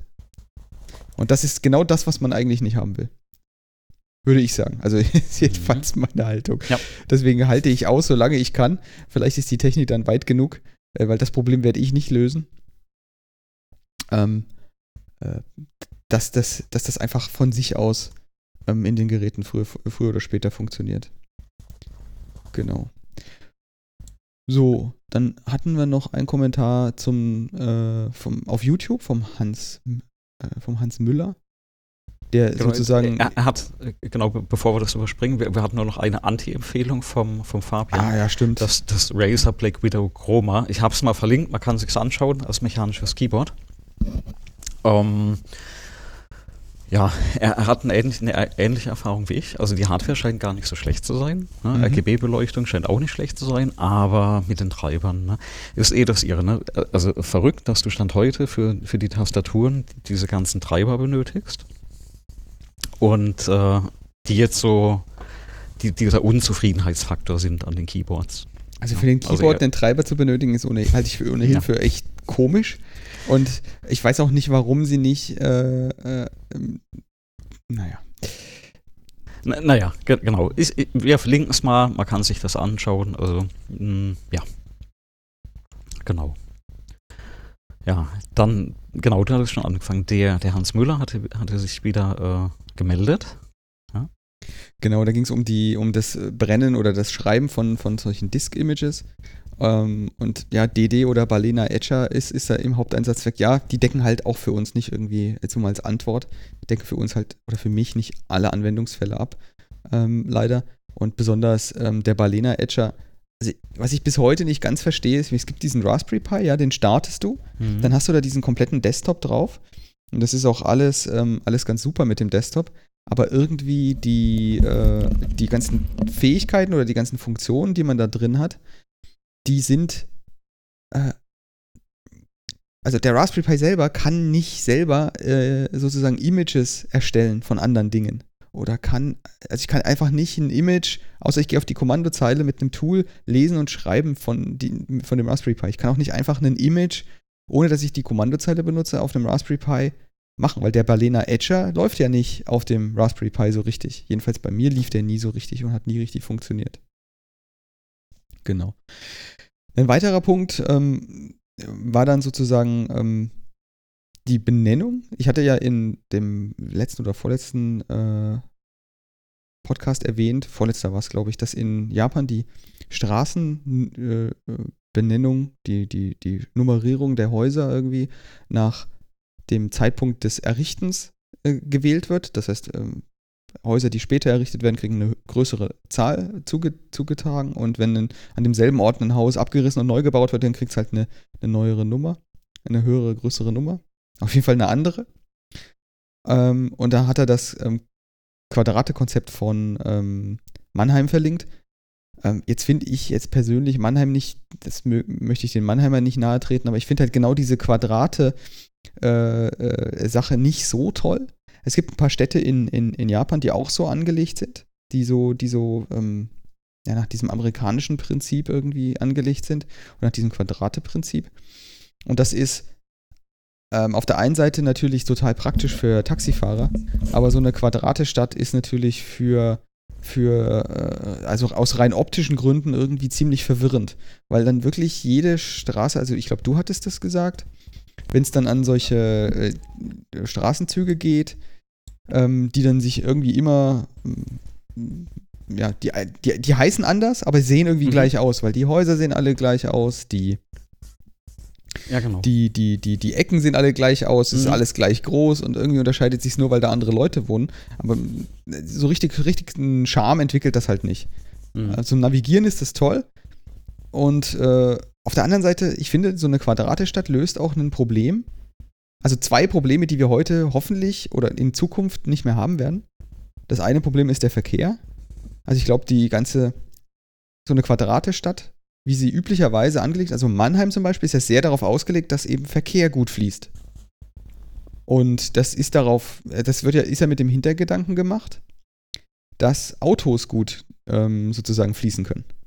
Und vielleicht ist es, ich meine, es sind ja die ein oder andere ist ja schon auf den, äh, an dem Punkt angekommen. Vielleicht ist es ja keine gute Idee, ähm, sein gesamtes Mobilitätskonzept nur auf Autos, äh, auf, dem, mhm. auf den Individualverkehr in einem Auto, in einem Kfz äh, festzulegen oder auszurichten. Und deswegen ist es vielleicht ein Modell, was jetzt sich langsam aber sicher auch ein bisschen überholt. Ich finde, in, in so Ländern wie, wie Japan sieht man, finde ich, sieht man das extrem stark, dass sich das überholt mit diesen Autos. Ähm, in, in Tokio an sich, da gibt es jetzt zum Beispiel einen Bebauungsplan, habe ich gesehen. Die, da gibt es eine, eine äh, Autobahn, die da quasi durch die Stadt auf, auf, auf, auf einer, also die ist er, erhöht angelegt. Die ist irgendwie so 20 Meter über der, über, über der normalen Straße liegt die Autobahn. Und die führt durch die, eigentlich durch einen Großteil der Stadt. Und in einem der wichtigsten Umgebungen aktuell in, in, in Shibuya wird jetzt diese Autobahn demnächst sozusagen ähm, abgerissen beziehungsweise die Brücke bleibt bestehen, wird aber nur noch eine Fußgängerveranstaltung werden. Das wird quasi Platz, Fläche für einen Platz werden, diese Brücke, diese, diese achtspurige Bahn da. Mhm. Und die ganze Autobahn wird aber unterirdisch gelegt. Also oh, wenn okay. dann auch Autos fahren, dann fahren die nur noch unterirdisch. Die, sind, die werden komplett ver verbannt aus dem, aus dem kompletten ähm, Stadtbild. Und stattdessen bekommen die Menschen, die da leben, halt Platz. Ähm, du darfst Fahrrad fahren. Fahrradfahren ist jetzt nochmal ein anderes Problem in Japan an sich, weil da finde ich das Konzept in, in, in, in Niederlanden am besten eigentlich. Ähm, mit eigenen extra Fahrradwegen. In, in, in Japan ist es so, dass Fahrräder prinzipiell auf dem Gehweg fahren. Mhm, Und dann, okay. also ich, ich, ich, es ist, glaube ich, reines Glück, dass ich noch keine größeren Personenunfälle miterleben durfte. Ähm, da, da, vielleicht, weil du Amsterdam ansprichst, der, der Lifehack, ganz, ganz wichtig für alle, die nach Amsterdam gehen. Ähm, die Fahrradfahrer weichen aus. Also als Fußgänger immer geradeaus laufen, weil es sind ja echt irrsinnig viele Fahrräder da unterwegs. Und wenn Fahrradfahrer auf einen zukommen, keine hektische Bewegung, nicht ausweichen, einfach gerade weiterlaufen, weil darauf verlassen sich wohl da die Fahrradfahrer. Ja, dass du dich da so verhältst. Es sei denn, du stehst auf dem Fahrradweg. Also das oh. ist meine Erfahrung. Wenn du auf dem Fahrradweg stehst, okay. dann, fahren sie der, dann fahren sie dich durchaus mal dran, weil sie ja, gar nicht mehr zum okay. Stehen kommen. Mhm. Da okay. sind sie nämlich recht flott unterwegs. Ja. Ähm, in, in, in Japan hast du üblicherweise keinen Fahrradweg. Mhm. Du hast meistens nicht mal einen Fußweg, weil da, das, weil, da, weil da ist die Regelung ist halt die, der, die Straßen gehören den Fußgängern. Und ja. wenn du, die Autofahrer müssen auf Fußgänger aufpassen. Deswegen werden, oh, sind da oft auch keine extra ähm, Fußwege ausgewiesen, sondern du hast halt Straßen, ähm, und da, da, fährst du halt dann 30 oder langsamer mit dem Auto. Mhm. Und es ist tatsächlich auch so, dass ich, dass die wirklich, wirklich aufpassen. Also es ist noch nie in eine schwierige Situation gekommen. Du kannst, glaube ich, wirklich blind über die Straße laufen in Japan, also bei einer großen, äh, hochfrequentierten Straße, da würde ich dann mich vielleicht doch an den Fußgängerüberweg stellen. Aber ja. wenn da einer ist, tatsächlich, und äh, da ist keine Ampel, dann mhm. kannst du einfach rüberlaufen. Es ist nie okay. passiert, dass es zu irgendeiner schwierigen Situation gekommen ist. Mhm. Genau. Ähm, es, ist, es ist absurd, wenn man sich überlegt, wie viel Platz in den Städten ja für die Autos ja, richtig. ist, ja, also die, die durchfahren. Ich finde es leider nicht mehr, ich habe es nebenbei versucht zu, äh, äh, zu suchen. Ich habe mal eine unheimlich tolle Illustration gesehen, wo die Straßen in der Stadt gemalt waren als Abgrund. Mhm. Ja, wo man dann, wo man dann so richtig gesehen hat, ähm, wie viel Platz das eigentlich wegnimmt und äh, wie viel Platz du als Fußgänger eigentlich nur, nur hast. So, da kommt noch der Co-Host heute. Der Co-Host, sehr gut. Der, der Co-Host kommt. Der jetzt wahrscheinlich gleich wieder. Darf haben? Ja, der möchte jetzt nämlich auch ein Mikrofon haben und ein Headset. So, bitteschön. Jetzt kannst du auch mit dem Papa Podcast aufnehmen, kleiner Mann. Gut? So. Sehr gut. Ja, jetzt, jetzt, jetzt weiß ich nicht, ob die Story noch okay ist, ähm, weil ich habe jetzt tatsächlich noch eine, hätte ich noch eine Story, was mir jetzt gerade aufge, aufge, äh, eingefallen ist. Ja. Wenn, wenn ich jetzt hier von äh, kritischen Situationen im Straßenverkehr mhm. spreche, dass tatsächlich mhm. das allererste Mal ähm, mir passiert ist, dass ich während einer, eines, eines, eines, eines kritischen Notfalles ähm, in einer Bahn in Japan und, mit dabei war. Okay. Das ist tatsächlich und, so gewesen. Ja? Ja. Erzähl mal. Äh, es gibt ja diese, diese eine berühmte Linie in Tokio, diese Ringlinie Yamanote heißt die, die da wirklich mhm. im 5-Minuten-Takt irgendwie mit Zügen bestückt ist, wo wirklich Millionen von Menschen irgendwie durch, die die benutzen am mhm. Tag. Und da ist tatsächlich ähm, direkt in dem Abteil, wo ich war, ist dann einfach einer, ähm, äh, hat einen wahrscheinlich epileptischen Anfall, nehme ich an, gehabt, ist da umgefallen. Mhm. Und dann habe ich natürlich als Ausländer die Schwierigkeit, dass ich mich nicht verständigen kann. Allerdings mhm. sind die Japaner schon sowas von ähm, aktiv geworden in dem Moment, ja. dass dann sofort, da war sofort irgendwie so ein Arzt oder zumindest jemand, der so ausgeschaut hat, als wüsste er genau, was er tut, dann bei, dem, bei diesem Menschen war. Ein anderer hat dann diesen, diesen Notstopp gezogen, der mhm. nicht dazu führt, dass der Zug stoppt. Also der, okay. hat, der hat dann mit jemandem telefoniert an der anderen Seite. Da wäre ich als Ausländer schon mhm. wieder komplett daneben mhm. gewesen, weil mhm. ich hätte dem gar nichts antworten können. Der konnte auch kein Englisch ja. auf der anderen Seite.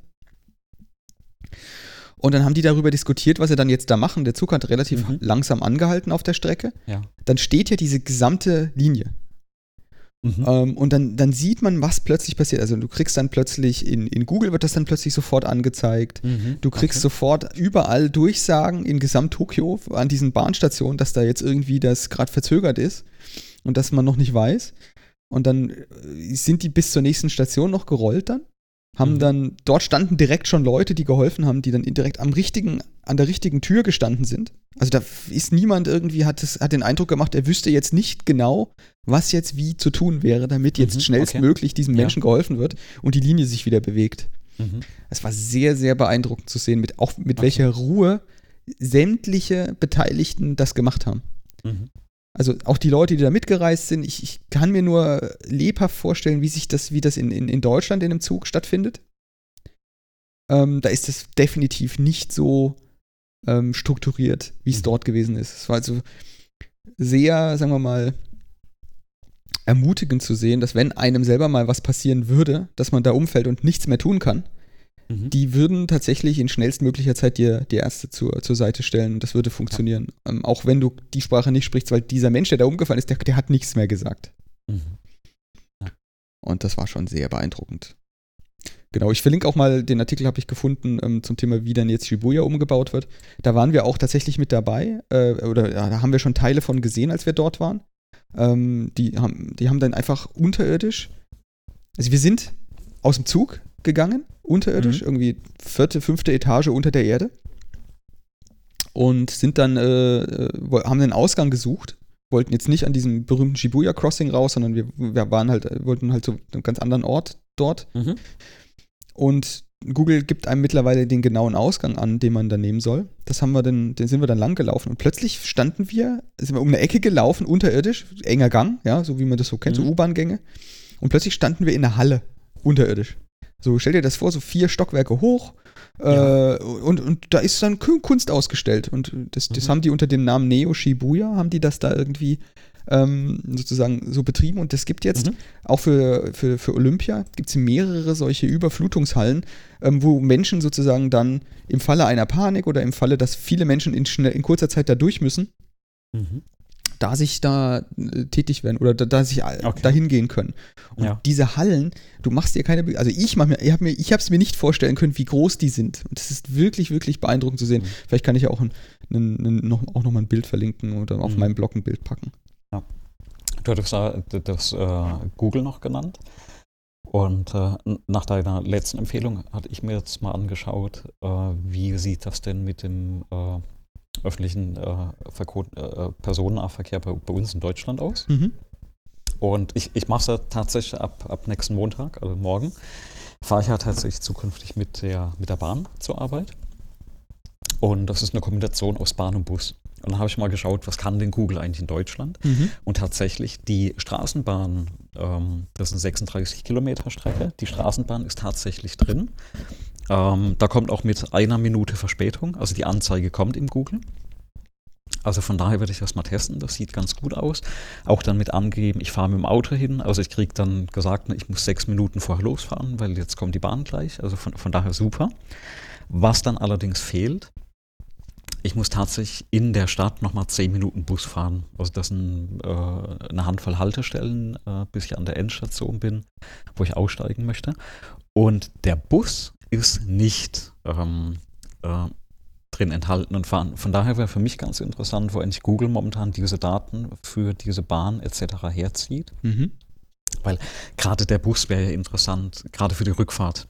Ja, also ähm, was bekomme ich jetzt angezeigt? Stand heute von Google, ich muss 40 Minuten vorher loslaufen für den Rückweg, dass ich dann rechtzeitig bei der Straßenbahn bin, weil Google den, den Bus nicht kennt.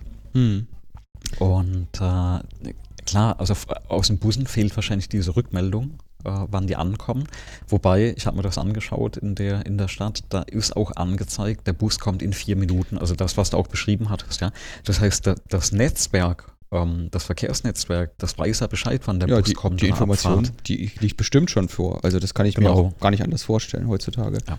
Weil Das heißt, ich, ich ja, das bin kostet mal ja. gespannt und werde einfach mal verfolgen, ob vielleicht die Daten auch noch bei Google reinfließen, weil dann wären wir genau in dem Punkt, wo man sagt, okay, da kann man sich drauf verlassen. Man kann da danach entsprechend auch dann die, äh, die Reisepläne äh, sich überlegen. Das wird noch ganz spannend an der Ecke. Ja, ich, ich, die Frage, die ich mir, da, die ich da ja mehr hätte, wäre, liegt es jetzt an Google oder liegt es an den, an den Datenlieferanten?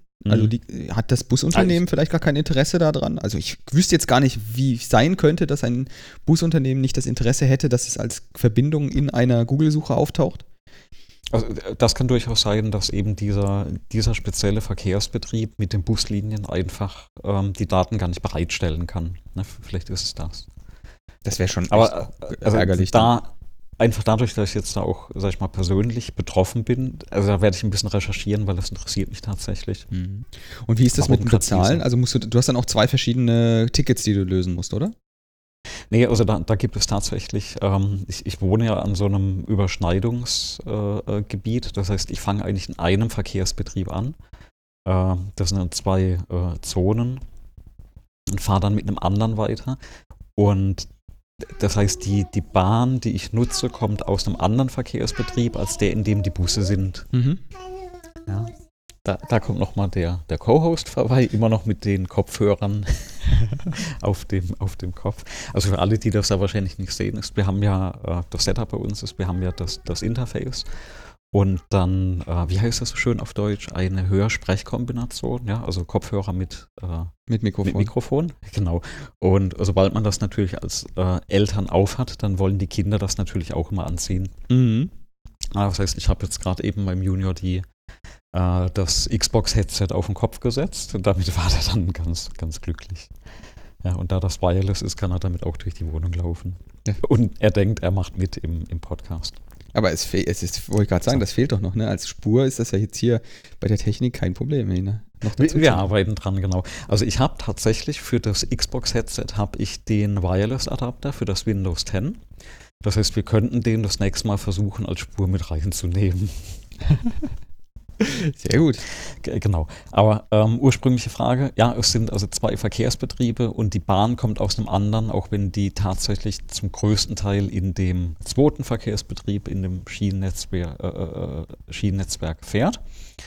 Ähm, und vielleicht liegt das auch deswegen, dass eben der andere Betrieb da noch gar nicht drin ist. Aber wie gesagt, ähm, ab morgen weiß ich mehr. Das Tolle ist, ich habe die 30 Minuten, die ich fahre, WLAN ähm, in der Bahn. Also für Deutschland finde ich das spitze. Das heißt, steigst ein, hast du kostenloses WLAN. Äh, du hast es ja auch gerade aus, aus Japan, äh, Japan äh, geschrieben gehabt, dass du da in diesem Hochgeschwindigkeitszug ähm, mit WLAN ähm, drin mhm. äh, gesessen bist. Und ja. Das haben wir hier auch in der Straßenbahn.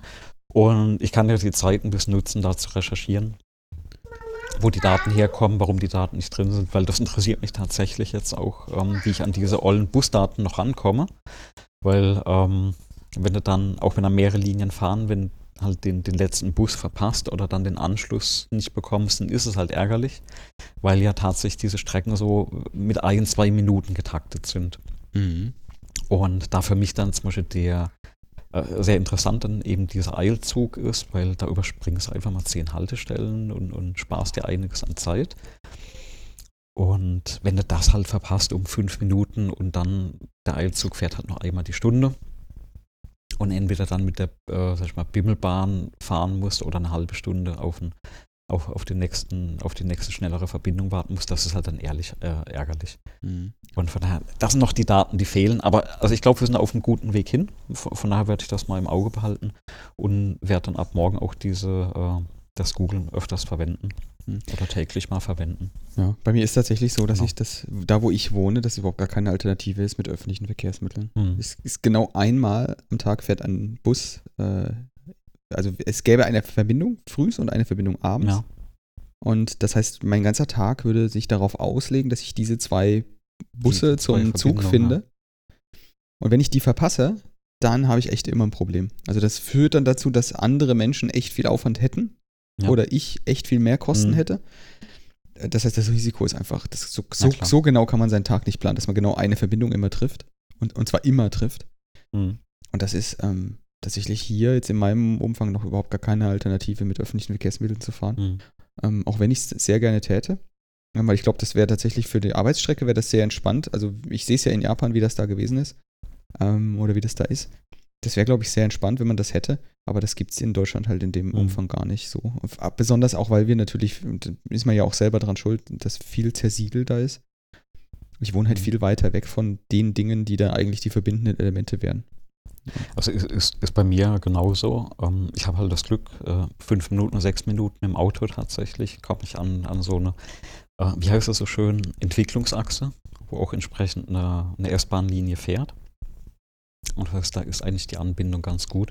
Äh, ein Bus fährt da nicht hin, aber die, die fünf, sechs Kilometer, die kann man dann ja durchaus fahren. Ne? Also das, aber, das aber genau das ja. ist ja genau, genau das ja. ist ja das Problem für die Umwelt und für, für deine ja. eigene Brieftasche. Ne? Du musst ja trotzdem ein Auto bezahlen.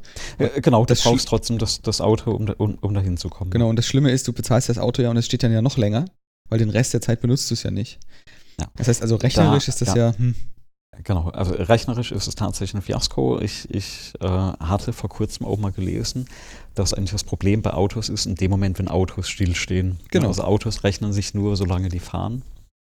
Und klar, morgens und abends dann für fünf, sechs Minuten im Auto zu sitzen und dafür sich eben so eine, äh, ein Auto hinzustellen, ist, ist halt dann auch schon ärgerlich. Aber nun gut. Da, da werde ich heute auch noch aufholen, um, weil es gibt ja jetzt den ersten, oh, scheinbar den ersten Tesla, der den Weltrekord mit einer Million Kilometer gefahren ist. Mm, okay. Also ein einzelnes Auto, mm. was irgendwie seit 2006 äh, auf der Straße ist. Mm. Ähm, oder das 2006? Ich weiß gar nicht, ob ich da jetzt was Falsches sage, aber nicht, noch nicht so irre lange auf der Straße ist. Und was jetzt eine Million Kilometer hingelegt hat. Und da gibt es eine genaue okay. Dokumentation, wie viel da Schaden entstanden ist, wie viel mhm. repariert werden hat müssen, wie viel Wartung es okay. gebraucht hat. Mhm. Und ähm, da muss ich mal noch, einen, einen, noch nachholen, dass ich mir das anschaue, wie viel das ist, weil mhm. das scheint ja schon offensichtlich eine halbwegs äh, große Alternative zu sein, weil bei einer Million Kilometer also so, so viel Herstellungs-, also da musste die Rechnung ja bei, selbst, selbst bei jedem, der irgendwie immer sagt, ja, so ein Elektroauto, da braucht ja ganz viel CO2. Selbst bei einer Million Kilometer, da müsste die Rechnung ja schon irgendwann mal durch sein. Mhm.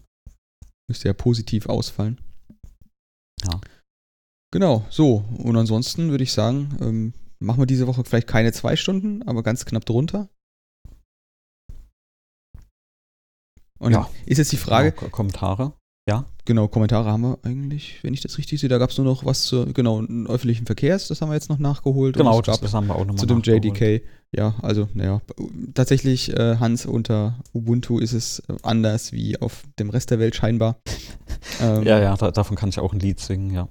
Ähm, das ist halt so, ähm, dafür ist Ubuntu an vielen anderen Stellen irgendwie, sch- schien mir weniger schmerzhaft zu sein. Mhm. Also eigene Erfahrung mit, ich bin jemand, der immer Debian benutzt hat und dann irgendwann auf Ubuntu gewechselt hat, weil das halt im Grunde dieselbe innere Mechanik verwendet. Und wenn ich dann so einen Red Hat oder so mal benutzt habe, das war dann immer mit irgendwie Ja, also- ein ganz anderer Planet. Tooling. Ja, also, also mei- meine Erfahrung ist also auch, also die, egal welche Distribution man verwendet, ne, äh, es hat immer alles seine Vor- und Nachteile. So ist es. Je, je nachdem, was einem eher liegt. Also ich, ich habe ähnlich, eine ähnliche ähm, äh, Historie wie du. Ich hatte früher das Debian verwendet, bin irgendwann an dem Ubuntu hängen geblieben und äh, habe das jetzt also auch tatsächlich, ne, ich habe es auf dem Pi, ich habe es auf einem, auf Server laufen gehabt. Ähm, ich habe es in dem äh, Windows-Subsystem für Linux drin laufen. Und äh, da, da ist auch das, was man in den meisten Fällen hat. Man kennt sich dann da aus. Ne? Man, man kennt auch die Macken von so einem System Mhm. Und kennt auch die Quellen, wo man äh, die Infos dafür bekommt. Und von daher passt das, glaube ich. Und äh, wie gesagt, das hat alles so seine Vor- und Nachteile. Und es steckt natürlich immer ein bisschen persönliche Vorliebe drin. Ne? Zum Beispiel, ich, ich verwende von Ubuntu, also überhaupt kein Desktop, ich verwende das wirklich nur als Terminal. Und äh, der Ubuntu Desktop ist zum Beispiel für mich der, der totale Graus. Also du meinst den Original-Desktop, Ja, den, die da standardmäßig ja, den- beilegen. den- Also ich den weiß nicht, wie der heißt. Original-Desktop, Genau. Den benutze ich auch nicht, den finde ich auch grauslich. Ja. ich ben- benutze Mate auf dem Ubuntu. Okay. Das funktioniert eigentlich ganz gut. Ja. Also in meinem Docker-Container, das Ding. Mhm. Genau. Gut, dann würde ich sagen, mach mal einen Deckel drauf für, für diese Woche. für Und diese Woche. Und wenn alles klappt, hören wir uns dann wieder für die nächsten paar Wochen regelmäßig. Ja, und diesmal mit Abspann. Also Abspann. musikalem Abspann. Dann bis dann. In diesem Sinne. Bis dann. Ciao. Tschüss.